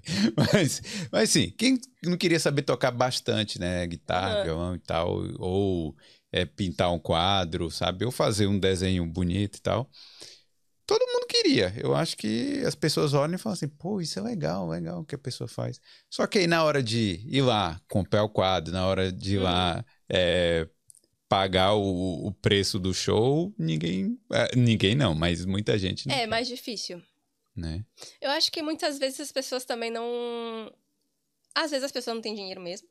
Hum. É, em muitos casos, as pessoas realmente não têm dinheiro. Elas gostariam de investir mais naquilo, investir mais nas coisas que elas gostam, mas às vezes não, às vezes não têm.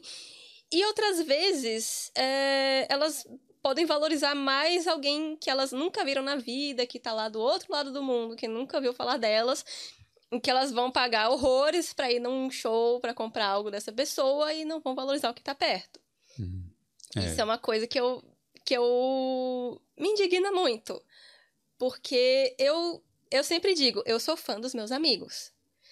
É, se você me falar assim, ah, tem tal tatuadora, sei lá de onde, da Rússia, que fez uns negócios aí, você viu? Eu não, provavelmente eu não vou ter visto. Hum. Porque eu não me importo realmente. É, mas eu sei o que as minhas amigas fazem. Eu hum. acompanho o que as minhas amigas fazem. Eu admiro as minhas amigas. Então, pessoas que estão mais próximas de mim, eu, eu prefiro que, tipo, dar dinheiro para essas pessoas. Eu, eu, prefiro que essas pessoas estejam é, recebendo dinheiro para aquilo que elas fazem de bom e não uma pessoa que nunca vai olhar na minha cara na vida. Eu vi um cara falando isso essa, essa semana, bem parecido com o que você está falando. Assim, quando você vai vender alguma coisa, venda pro para não sei quem que você nunca Sim. viu, que é mais fácil às vezes do que uhum. você vender pro seu amigo. Seu amigo às vezes quer de graça. É, porque tem muita gente que tá perto, aí por você estar perto, a pessoa já, já pensa, ah, não, mas tá ali. Então tá, tá ali acessível. É, ou então, ah, mas tá, tá, tá tão perto, não vai ser tão uau assim eu chegar com uma coisa dessa pessoa e em comparação a de, de outra pessoa super famosa que cobra muito mais caro. É. Então aquela pessoa, as pessoas que estão perto, enquanto a, é, tá, tá começando isso, seja com arte ou até com outras coisas mesmo. A pessoa começa a vender comida, começa a vender um serviço. Várias vezes as pessoas que estão perto não vão ligar a mínima. Mas quando essa pessoa estiver fazendo sucesso, mesmo que seja um, um, sucesso tipo local, ela vai dizer assim: aí, tá vendo? Eu sempre acreditei nessa pessoa. Meu orgulho. Sempre. Te incentivei Nossa, lá no incentivei desde o início. Hum. Aí e, e, assim, porque isso já aconteceu comigo. Eu, eu sempre tive amigos muito incríveis. Então, eu, eu sempre tive pessoas muito próximas que, que são meus amigos, que me incentivaram, e eu sempre incentivo os meus amigos. É, principalmente no começo, porque é o, o mais difícil. Só que tem muita gente que não ligava a mínima para mim no começo, e aí vem falar: ai, meu orgulho, ai, eu sempre acreditei em você. Mentira, não acreditava, não. Mentira, você falou que era pra ter feito concurso. É. Como é que você né, vem dizer, ah, não, eu sempre acreditei em você? Não, se dependesse dessa pessoa, não teria nem saído da minha rua. Agora, eu fico pensando isso, né? Por exemplo, imagine você, que claramente um artista que, pô, trabalha, que gosta do que faz, que. Imagine, você tá trabalhando é, funcionária pública lá no interior da Bahia. Não, sabe? Eu acho que a pessoa não ia. Você não ia aguentar. Ia ser uma coisa totalmente estranha, né? Olha, eu acho que seria, porque assim, eu realmente. Eu, eu nunca trabalhei com outras hum. coisas, nem, nem por um mês, assim. Hum. Então, eu só sei como é porque as pessoas me falam. Hum. E eu acho que, que, que eu não ia dar certo, não. é. Não ia. É. Porque, assim, eu. Eu já fiz entrevista, mas eu nunca passei. Eu já mandei vários currículos, eu nunca passei, então eu realmente não sei. Não sei, eu nunca. Eu, eu não, não sei nem como que é passar numa entrevista. Porque essa parte nunca aconteceu. não chegou nessa fase? Não, nunca cheguei na parte de passar numa entrevista. Eu já fiz, mas não, não cheguei na parte de passar. Então, eu realmente não sei, eu só sei pelo que me contam, e pelo que me contam não ia dar muito certo, não. É, eu acho que você tá feliz fazendo o que você faz, né? Sim, né? É, ainda mais porque eu adapto, adapto para ser da, da forma que eu consigo fazer bem. Uhum. Porque existem outras pessoas que fazem de outras formas, que elas conseguem produzir muito mais, fazer muito mais, estar em vários lugares. E eu não sou assim. Eu não consigo fazer tantas coisas assim, com tanta frequência assim. Hum. É, eu preciso de tempo para para voltar ao meu normal de tempo para processar aquilo tudo, para é, lidar com muitos estímulos. Eu preciso desse tempo. Então, se eu tentar fazer da mesma forma que outra pessoa, pode dar super certo para ela, mas para mim vai render só um burnout. É, não, entendo. Falando em burnout, não, nada a ver. Mas é, você viu aí. Pô, agora eu vou puxar um assunto nada a ver aqui. É, você viu o, o dinheiro aí que vazou lá do, do Bank of Ireland? Eu vi. Você viu essa história? Eu vi. Podia ser uma tatuagem nova e alguém vai aparecer e falar assim: ó, tatua aí o dia Olha que o só. banco. ah, diga aí. Ou, ou a pessoa falar assim, ah, eu quero marcar uma tatuagem porque surgiu um dinheiro novo. Ah, sim. Surgiu assim, do nada. Eu tava sem dinheiro, mas agora eu tenho dinheiro. É possível que isso é aconteça. possível. Talvez é possível. Nunca saberemos, porque a pessoa também não vai contar a origem do dinheiro. Normalmente as pessoas não contam esse tipo de coisa. Hum. Ela certamente vai ter que pagar o dinheiro depois pro banco. Não, ó, pra quem não sabe, o que a gente tá falando é porque teve um- uma história aqui que o Bank of Ireland estava depositou, entre aspas, esse dinheiro na conta de várias pessoas aqui da Irlanda. É, do nada, teve, tinha gente lá com saldo zero, né? E aí apareceu lá, ó, você tem aqui 500 mil euros. Eu vi algumas pessoas falando que, tipo, meio que ela tinha 200 na conta e ela sacava e os 200 continuava na conta. Tipo, ela transferia 200 continuava na conta. Dinheiro infinito. Dinheiro infinito. É. A pessoa conseguiu, basicamente, o recorde de dinheiro infinito do The Sims. E eu não vi. Por algumas horas. Isso vai Eu- dar treta depois? Vai dar treta depois. Eu acho que nesse dia eu não acessei a conta do banco, não. Mas o que é que acontece? Parece que o. se você sacou, vai ser como se você tivesse tirado um dinheiro extra lá. O banco tem um Eu acho que vai ficar registro tipo lá. um empréstimo. É empréstimo. Uhum. Aí vai ter uma hora que você vai ter que pagar aquilo. Vai. E outra, o povo não para pra pensar, não, né? Que Tipo, Vamos supor que você precise pegar um empréstimo de verdade em Aham. qualquer banco. Aqui, aqui não tem Serasa, mas o, o Banco Central, mas ele, o banco sabe. ele sabe, pô. Ele fala assim, ó, não, peraí, pô, você tá devendo dinheiro aqui no Bank of Ireland, então não vou, eu não vou te emprestar. É bem assim.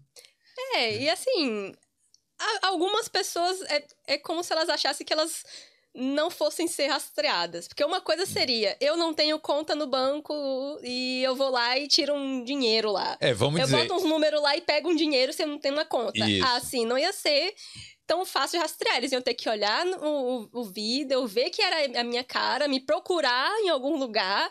Isso ia ser muito mais difícil. Mas se a pessoa entrou pela conta dela, isso é, é facilmente rastreável. é, e aí, e aí eu falo, ó, quem conseguiu tirar esse dinheiro, não gaste. Não gasta, Não porque vai ter que gaste. devolver. Vamos ver. Aproveita É. aquela sensação momentânea de ter mais dinheiro na conta. Conta o dinheiro. Senta lá e conta. Fala assim, ó. Poxa, deixa eu contar esse dinheiro aqui na minha mão. Joga na cama, euros. assim, É, rola deita. em cima. E aí vai lá pro banco e devolve. Tem uma, um, um episódio do, dos Simpsons que o Homer fica meio rico e ele fala: a gente pode alugar qualquer coisa. que ele não é rico de fato, mas pode alugar qualquer coisa. Então, tem essa sensação: joga o dinheiro na cama, rola em cima, fala: eu posso alugar qualquer coisa. É, só que E devolve. É, E assim, porque realmente, se não devolver por bem, vai devolver por mal. Realmente podia surgir um aumento no número de tatuagens, né? O pessoal fala, ó, não, pô, surgiu aqui um dinheirinho. Mas ah, é, no geral, no modo geral, o acesso aqui é bom, né? Não é tipo assim, quem, quem, todo mundo que trabalha consegue pagar a tatuagem aqui de boa, né? Sim.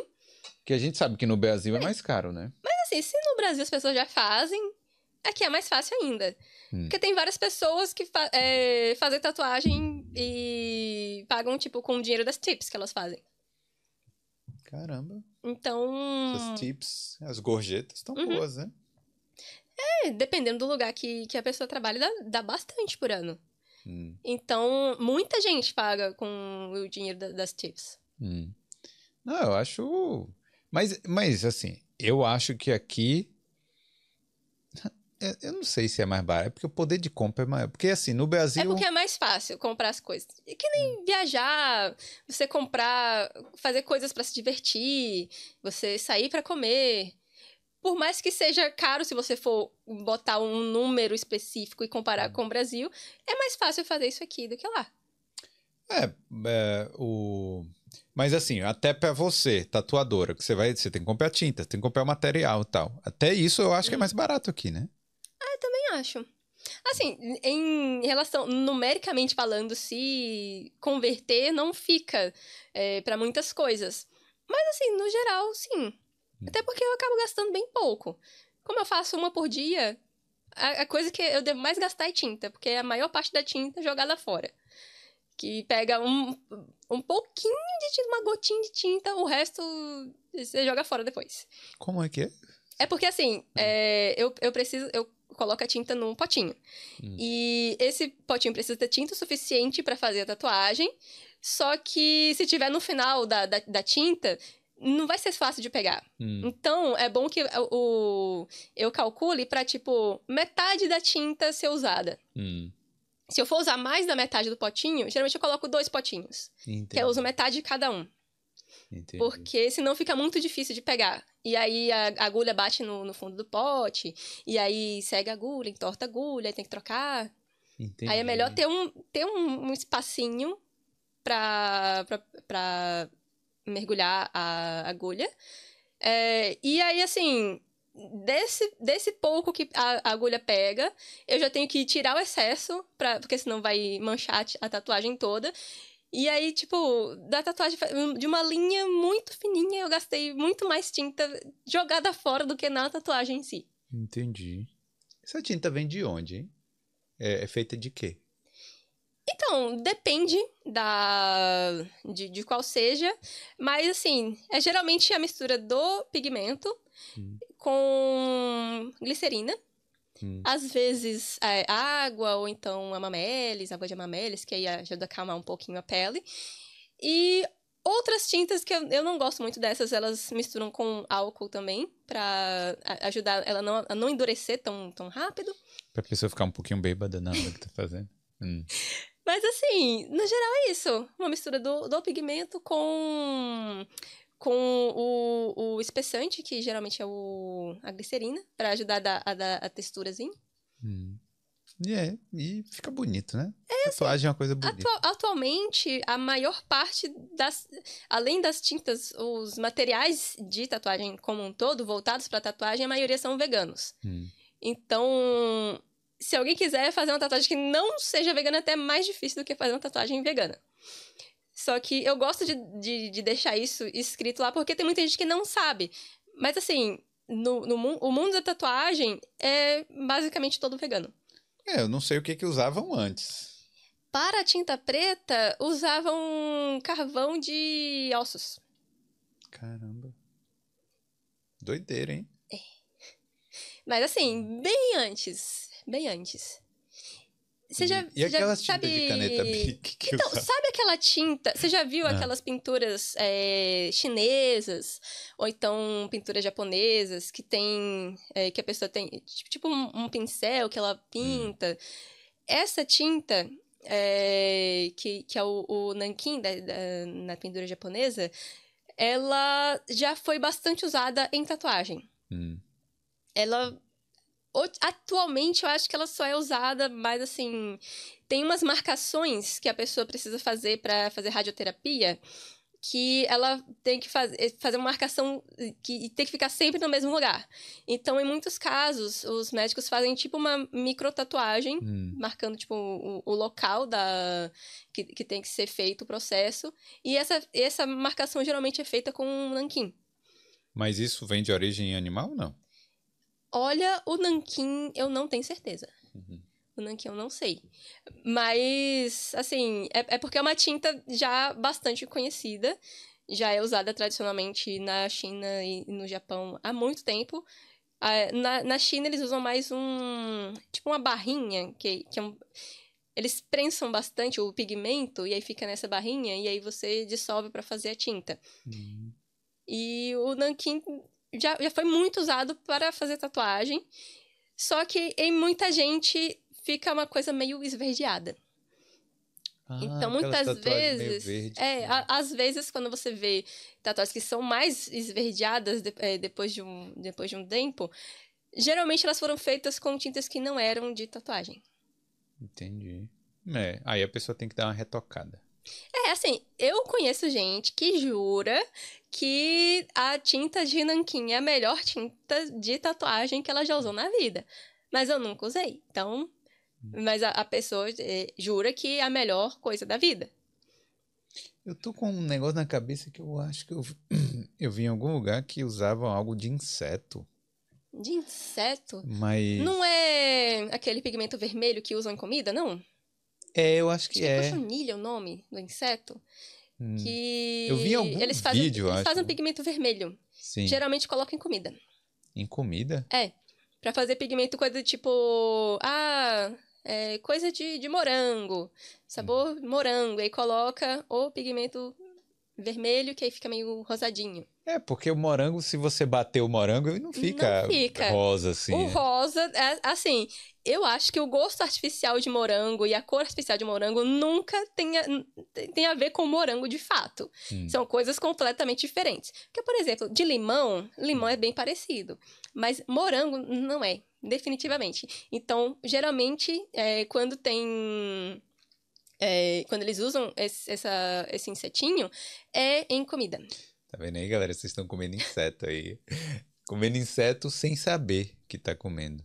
O pior é Pigmento de inseto. Pô, é, é sangue, né? Porque o mosquito, por exemplo, ele, ele, ele chupa o sangue e, e depois ele fica vermelho. Você mata o mosquito e ele tá lá cheio de sangue, né? Deixa eu perguntar a Carolzinha se ela tem alguma pergunta, alguma mensagem aí. Hum, Tem diga. algumas perguntas aqui, mas uma minha é: você pretende ficar aqui na Irlanda? Continuar tatuando por aqui? Sim. Pelo menos uns 8 a 10 anos. Caramba! Mas é engraçado, né? Porque você A começou. gente acabou de comprar casa. Ai, parabéns. Tem que ficar, tem que ficar mais um tempinho pra valer a pena. E depois aluga, vende. É... Não, porque vocês começaram. Você, né? Tô falando de você, assim, num estilo de vida mais nômade mesmo, de viajar e tal, de tatuar e voltar e tal. E hoje meio que é, se estabilizou aqui. Uhum, é Até pra sua própria saúde, né? Pra sua cansa, própria paz. cansa bastante. É, e tá com a visão assim até de longo prazo, né? É, Então é diferente. a gente vai, quando a gente voltar pro Brasil, a gente pretende morar na Chapada Diamantina. No Capão? É. Hum, Exatamente lá. Tô ligado. Conheço. É. Maravilhoso. Baianos aqui, né? Então conheço muito lá. Já fui na Chapada umas. algumas vezes. Ah, lá é um lugar muito incrível. É muito lindo. É bem legal. Toda vez que eu vou lá, eu tomo uma multa de carro, fico puto. De É, se, se não destruírem Hum. o Capão com minério, fazendo exploração de minério, então a gente vai morar lá. É. Espero que não destruam, que a gente quer ir Eu acho lá. que não destrói, não. Espero que não. Acho que não, né? Porque, assim, né? Deve desenvolver lá, né? É, é, é complicado, né? Porque pode ser. Que você vê, né? Aqui, quando tem exploração em alguma coisa, os caras normalmente tentam cuidar também um pouco da região ao redor, da natureza. É, mas quando é no Brasil, É. nem sempre é assim. A tendência é tipo, ah, vamos só extrair, extrair, extrair, extrair e- pronto.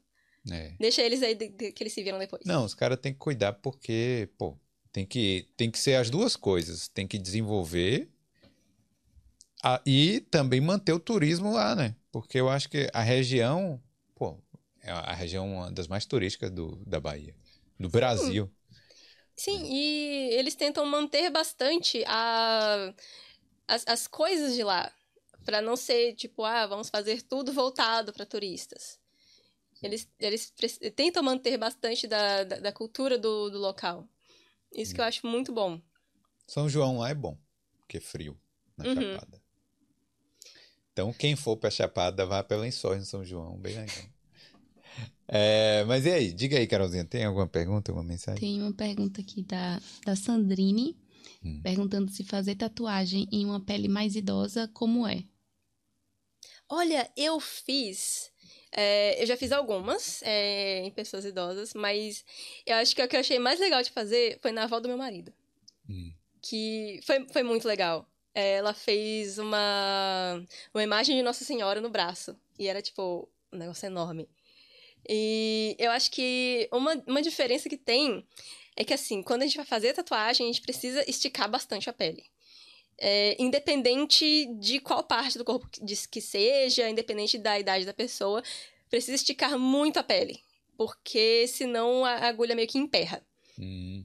Então, quando a, a, pele é mais idosa, ela tende a ser mais enrugadinha e também um pouco mais ressecada. Então, uma coisa que eu peço para a pessoa fazer é hidratar a pele antes.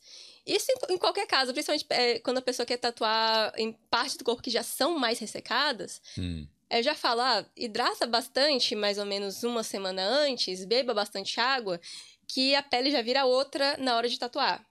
Entendi. Então, eu acho que essa, essas duas coisas acontecem, é, são, são a, a, diferença maior de tatuar uma pessoa mais jovem para tatuar uma pessoa mais velha. Então, se a pessoa mais velha beber água, vai, vai, vai ajudar.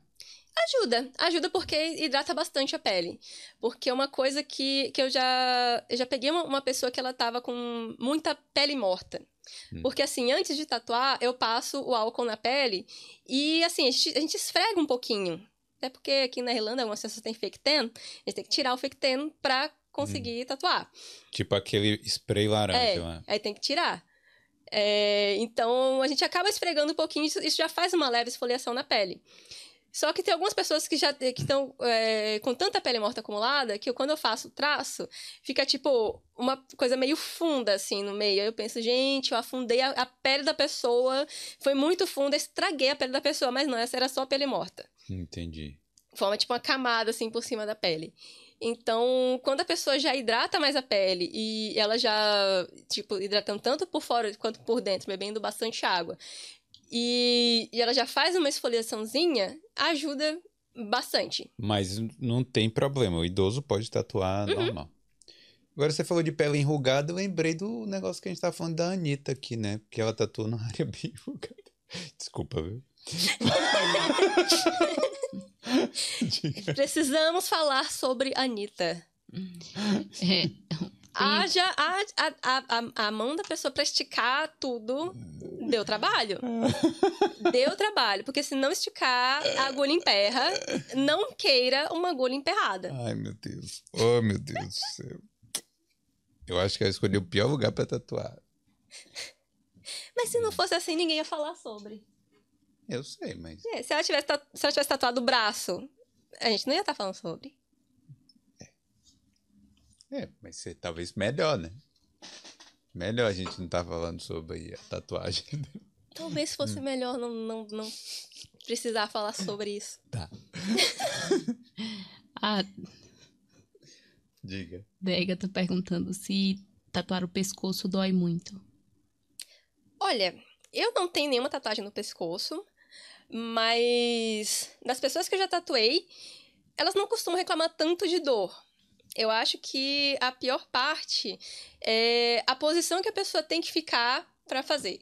Porque geralmente, quando a gente tá fazendo uma tatuagem, tipo, no braço, na perna, a gente consegue conversar, por exemplo. Aí consegue passar o tempo melhor. A pessoa consegue ter um, um, um tempo a mais para se distrair.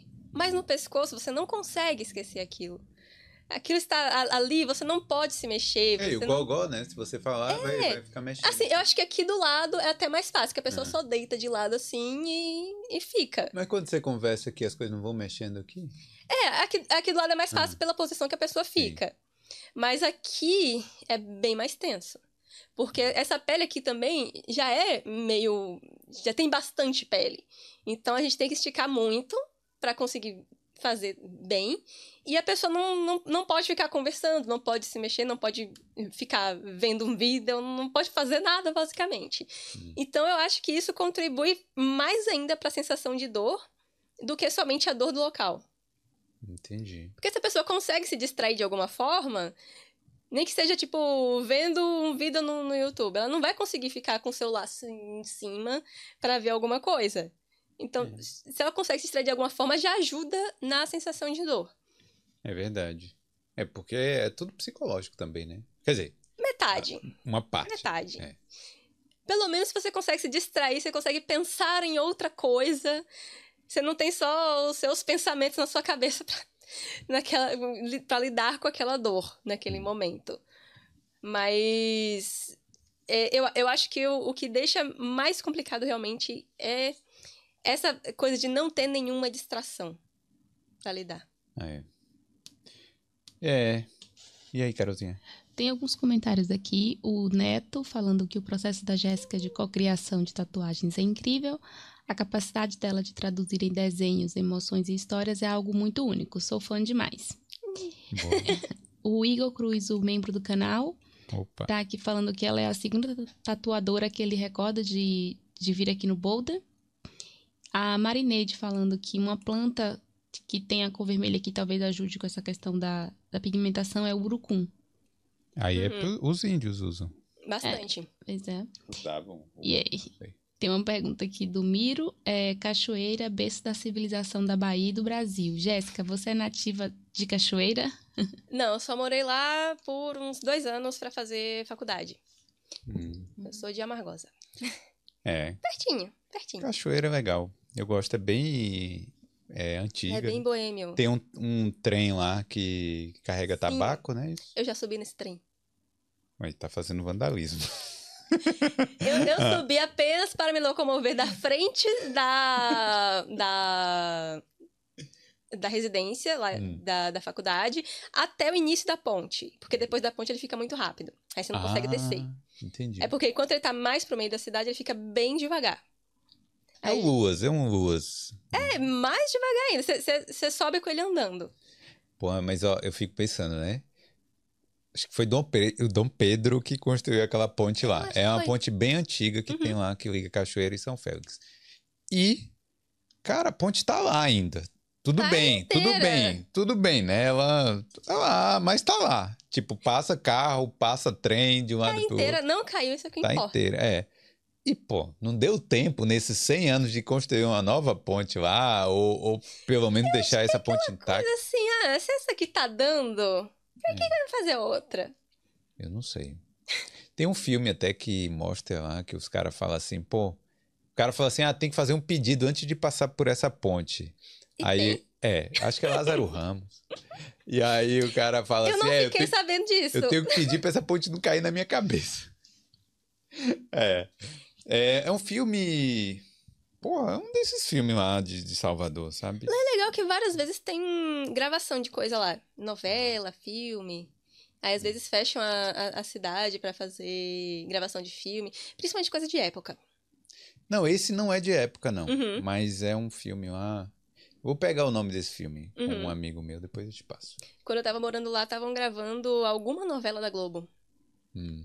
Que eu não lembro qual que era. E vários amigos meus estavam fazendo figuração lá. Aí era- a gente andava pela cidade e só via as pessoas andando com roupa de época por lá. Hum, é. Eu não, não sei. Mas faz tempo, né? Ah, isso deve ter sido em 2015, 2014, por aí. Hum. É. Mas é, a Bahia tem muito lugar que dá pra fazer essas coisas, né? Tipo, ah, a Bahia é muito incrível. figuração. é. E. Mas você não vai voltar lá por enquanto, né? Só daqui a Por 8, 10 enquanto anos. não, mas vou voltar em algum momento. Porque lá é um lugar, tipo, muito, muito, muito maravilhoso. É, eu recomendo a todo mundo a conhecer a Bahia, se não conhece Uhum. ainda. Porque é o melhor estado do Brasil, né? Vamos combinar. Não, sempre, alguém me fala alguma coisa assim, tipo, ah, você é da Bahia, eu pergunto, você já foi à Bahia? Você quer ir à Bahia? Porque se você quiser ir à Bahia, você me fala que tipo de turismo você gosta e eu te recomendo um lugar. É. Você tem Ela lugar pra. tem- Tem praia, Tem tem. praia, tem cachoeira, você tem museu, você tem festa, se você quiser festa. Então, tem, tem de tudo. É. Então, o que não falta é coisa pra fazer lá. E geralmente não dá pra você fazer tudo em uma viagem só. A Bahia é do tamanho da França, né? É, eu fico pensando assim, que toda, ve toda vez que eu penso em algum país, que aí fala assim, pô, o país é grande ou o país é pequeno, eu quero Uhum. comparar. Aí eu olho a área no Google, a área da França, a área da Uhum. Bahia. Aí eu falo, comparo, aí eu falo, não, peraí, esse país é grande, esse país é pequeno. Entendeu? Porque realmente a Bahia é gigante. E é tipo. Quando você fala assim, ah, um lugar é perto, é só cinco horas. Aí você pensa, É. cinco horas na Irlanda, você tá zero, na água. zero. Você tá na água. Mas É. assim, cinco horas lá é perto. É. Se você ter que ir pra algum lugar que vai ser cinco horas, você pensa, nossa, simples, eu vou e volto no mesmo dia. Exatamente, exatamente. Ó, é, acho que tem mais uma pergunta aí, né, Carolzinha? Tem, tem uma pergunta aqui do Neto, perguntando qual tatuagem mais te marcou pela história que a originou. Acho que foi a caixa d'água, né, de Feira de Santana. Ah. Olha, eu acho que assim, algumas é, já foram bem marcantes, mas assim, é, tem uma, uma coisa que eu odeio muito no mundo da tatuagem, que são artistas que eles acham que eles usam o poder que eles têm naquele momento de fazer uma tatuagem e que eles podem decidir o que que, ele, o que, que eles vão fazer para a pessoa, sem que a pessoa queira aquilo de fato. Então, mais do que eu gostaria, eu já cobri, já reformei, já modifiquei várias tatuagens que foram resultados de processos muito ruins com outros tatuadores. É uma coisa que aconteceu recentemente até, é, que uma moça fez uma tatuagem com alguém aqui da Irlanda e ela, tipo, tecnicamente você olha a tatuagem é perfeita, não tem nada de errado. Só que assim, ela pediu para fazer uma mulher num contexto lá específico e o tatuador falou que ele não ia fazer a, o nariz e a boca. Que ele disse que no estilo que ele estava fazendo não ia combinar colocar, tipo, o, o, rosto. Ela falou, mas eu quero com o, os detalhes do rosto. Ele falou assim, ah, então eu vou botar um, um, o olho, mas eu não vou colocar o nariz e a boca. Ela falou, mas eu quero com o nariz e a boca. Eu acho que vai ficar bonito tendo o nariz e a boca. E ele Tipo, ele não queria, de fato, fazer o bendito nariz e a boca. E acho que quando ela, quando ela ficou insistindo, ele falou assim: Eu vou fazer sem o nariz e a boca. E aí, se você achar depois que precisa, você me fala que eu acrescento. Só que nisso de. Ah, eu vou, eu vou fazer, e depois você me fala, você quer alterar. Ela fez. É, só que ela ficou com medo de, tipo, e se eu falar para ele que eu quero de fato o bendito nariz e a boca, e ele fizer um negócio mal feito, só para me dizer, tá vendo? Eu falei que ia ficar horrível. É. E aí ela veio falar comigo e aí ela falou que essa essa experiência que ela teve foi uma coisa muito ruim porque ela se sentiu muito diminuída. Tipo, era como se a, aquilo que ia ficar no corpo dela para sempre não importasse. É como se ela fosse um um, um quadro qualquer, um, um, pedaço de papel que a pessoa faz o que quer e joga fora depois, que não vai fazer diferença nenhuma na vida dela. E essa experiência pode até causar uma aversão maior à tatuagem. Sim, ela ficou, ela ficou traumatizada, porque a princípio a tatuagem como um todo é muito bem feita, mas só que ela sabe daquilo que ela passou e do quanto ela se sentiu vulnerável naquele momento. Hum. Porque ela ficava. Ela, ela falou que ela ficou sem, sem reação, que ela não conseguia dizer, então eu não quero fazer. Hum. Que ela tava pensando, tá, ele é profissional. Será que ele, será que o que ele tá falando faz sentido? Porque a gente pode sempre falar, talvez essa ideia desse jeito não fique tão bom, talvez hum. esse tamanho não fique tão bom, esse local não fique tão bom. Mas se existir alguma coisa que de fato, por exemplo, eu não queira fazer, eu falo que eu não vou fazer. Sim. Se ele não queria, se ele achava que ia ser algo é, ruim para o trabalho dele, ele dissesse que não iria fazer. Mas talvez ela também poderia, ou talvez devesse falar também melhor não, né? Se é, não tá batendo aí, o santo é, com o tatuador. Assim, é, é uma coisa que, que eu sempre falo para as pessoas. Se você achar em algum momento que o, o desenho não tá do jeito que você quer, não, não chegou na ideia que você queria, fala que não vai fazer. Marca para outro dia, tenta fazer de novo outro dia, se for o caso. Mas assim, se não for aquilo, não não faz. Só que ela falou que ela ficou com tanto receio porque ela, ela tinha gostado do desenho como um todo. Hum. Mas aquele detalhe era algo que estava faltando para ela. E ela falou comigo que ela falou assim: Eu quero muito fazer isso. É, só que eu não queria, eu tô com medo de voltar para fazer com ele e ele fazer de, de mau jeito só pra me provar que ele tava certo. Entendi. E aí eu falei, pois então, seu desenho vai ter nariz e boca. Aí eu botei o desenho, o bendito do nariz e a boca lá no desenho. E assim, isso já aconteceu várias vezes. E ela ficou feliz com o nariz. Ficou feliz. Deu é, certo. É isso que importa, né? É, já, já teve outra vez também que. E também foi recentemente que a menina queria fazer um, um, um trevo com alguns detalhes lá. E aí ela falou assim: Mas eu não quero que você, é, que você coloque esse, os pontinhos em volta. E aí o cara falou assim: Ah, mas os pontinhos são, fazem parte do meu estilo. Ela falou assim: Ah, mas eu prefiro sem os pontinhos. E ele colocou os benditos pontinhos sem falar pra ela, porque era na, na perna, então ela não conseguia ver quando ele tava fazendo. Ela só viu no final que os pontinhos estavam lá que ela tinha dito que não queria. E, ela não, não sentiu a vontade nem de reclamar depois. É, porque, tipo, não, tem, não teria como ele tirar os pontinhos. Se ele fosse fazer algo, ele poderia fazer algo também muito pior que pra Ia dizer, cagar. olha só, ficou horrível aí. É. Viu que eu fui fazer o negócio com o pontinho tava muito melhor. E aí ela veio pra mim pra falar que ela queria dar um jeito de ame- amenizar, pelo menos, os, os- a aparência do- dos, dos pontos pra não ficar tão marcado assim.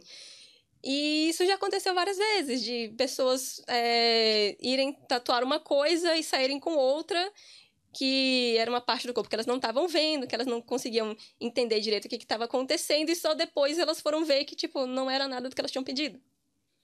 É. Mas é. Eu acho que realmente essa conversa com o tatuador antes é, é boa, né? Até pra alinhar Uhum. tudo e. Cara, aquilo, aquilo vai ficar no seu corpo. É. Se você não alinhar direito, se não bater o santo ali, se você tiver qualquer dúvida, talvez é melhor desistir, né? É, eu sempre falo para as pessoas que tem gente que fica. ah, é, eu pergunto, ah, esse tamanho tá bom, esse local tá bom, porque se não tiver, imprimir de novo é a coisa mais fácil que tem. A gente pode só colocar de novo. Porque tem gente que fica achando que está me atrapalhando. Vai dar Tipo, trabalho. ah, vai dar trabalho, né? Se der trabalho, pode deixar assim. Eu falo, não, mas esse negócio vai ficar para sempre no seu corpo. É mais fácil a gente trocar agora do que trocar depois. Que trocar de corpo. É, tirar aquela parte ali, fazer um X em cima, não era o que eu queria. É mais fácil me falar naquele momento e a gente modifica, a gente faz outra coisa, a gente muda o lugar, a gente muda o tamanho. E, e assim, eu até entendo que tenham pessoas que ficam com receio de pedir essas coisas porque existem profissionais que realmente não fazem essas coisas. A pessoa fala, não é, desse jeito aqui que tem que ficar e pronto. Ou então a pessoa muda e, e faz de mau jeito pra pra dizer, ah, do jeito que eu tinha falado, tinha que ficar muito melhor. É, aí não dá também. Mas aí a, a vontade da pessoa que tá sendo tatuada que tem que prevalecer, né? É, e aí eu sempre digo, se for algo que o tatuador, por qualquer motivo que seja, acha que não vai ficar bom, que não queira fazer, é melhor dizer que não vai fazer.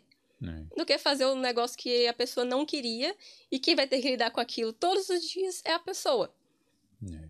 Então o tatuador vai fazer aquilo ali do jeito que ele quer e nunca mais vai ver a pessoa. E a pessoa que vai ter que olhar para aquilo ali o resto da vida dela. E ficar com raiva, ficar Uhum. chateada. causa muito trauma, muito, muito, muito trauma.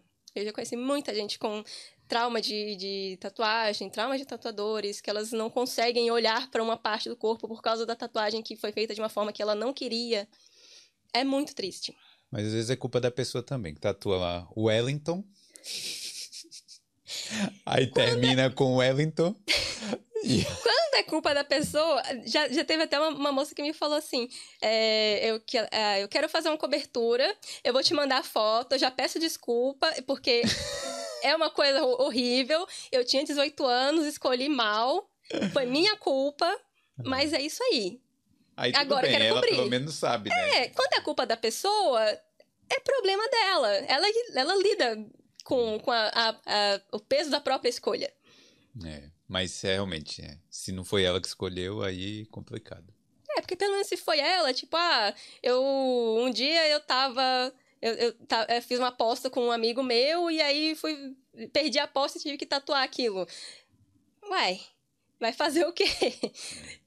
Pelo menos a, a pessoa sustenta o, a, a culpa que ela tem na, na parte daquilo ali. Pelo menos tem uma história por trás. É. É divertido. Então é isso. É, Jéssica, pô, queria te agradecer. Bem legal é, o papo. E saber um pouco mais da sua história aqui também, né? De tatuagem, do universo da tatuagem, né? É, tu pa- parecendo o Globo Repórter, né? O universo das tatuagens. É, fala pra galera aí onde é que faz pra te seguir, como é que faz pra te encontrar e, e pra mandar uma mensagem, como é que faz? Fa- Pode, fica à vontade aí. Então, basicamente, pra, ah, o melhor lugar para me encontrar é no Insta, que é arroba. É, e aí, Deixa, Me eu, manda. deixa, deixa eu repetir devagar. Arte, A-R-T, BY, B-Y, J-R-O-I-Z. J-R-O-I-Z. É, e pode me mandar uma mensagem, porque mesmo que qua- quando a agenda tá fechada, às vezes eu consigo, se for uma coisa pequena, às vezes eu consigo encaixar em alguma outra data. Ou então eu posso adicionar a pessoa nos close friends, que lá eu aviso quando aparece alguma data disponível. É, que sempre tem gente que precisa de última hora mudar de horário, então eu sempre aviso por lá também. Então pode me mandar mensagem. Sem eu julgamento. adoro conversar sem julgamento. Pode ir lá propor qualquer coisa lá. né, Quanto mais sistema, doida a ideia, melhor. sistema solar sem Plutão, por favor.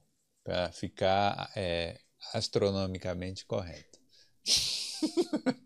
Tô brincando daqui a pouco. Então é isso. Galera, ó, não esquece de deixar o like. Se não for inscrito aqui no Boulder, se veio aqui por causa da Jéssica, aproveita e se inscreve, porque tem muitas histórias de brasileiros aqui na Irlanda e em outros países da Europa também. Beleza? Chegamos nos 25 mil seguidores aí, então eu queria te agradecer. É, e queria. Pô, é, já, já agradeço e já pedindo também. Vamos chegar nos 30 logo aí pra, né? Pra dobrar a meta aí, depois nos 50 e aí nos 100. Tá certo? Então é isso. Obrigado, Jéssica. Eu que agradeço. Muito Valeu. obrigada. Não, obrigado a você. Vou tatuar mimo, vou tatuar o, a logo do Boulder também. Tá bom? Mas sem o cabelo azul, só o nome. Né? Tá. Beleza. Valeu. Manda um tchau ali naquela câmera ali. Valeu. Tchau.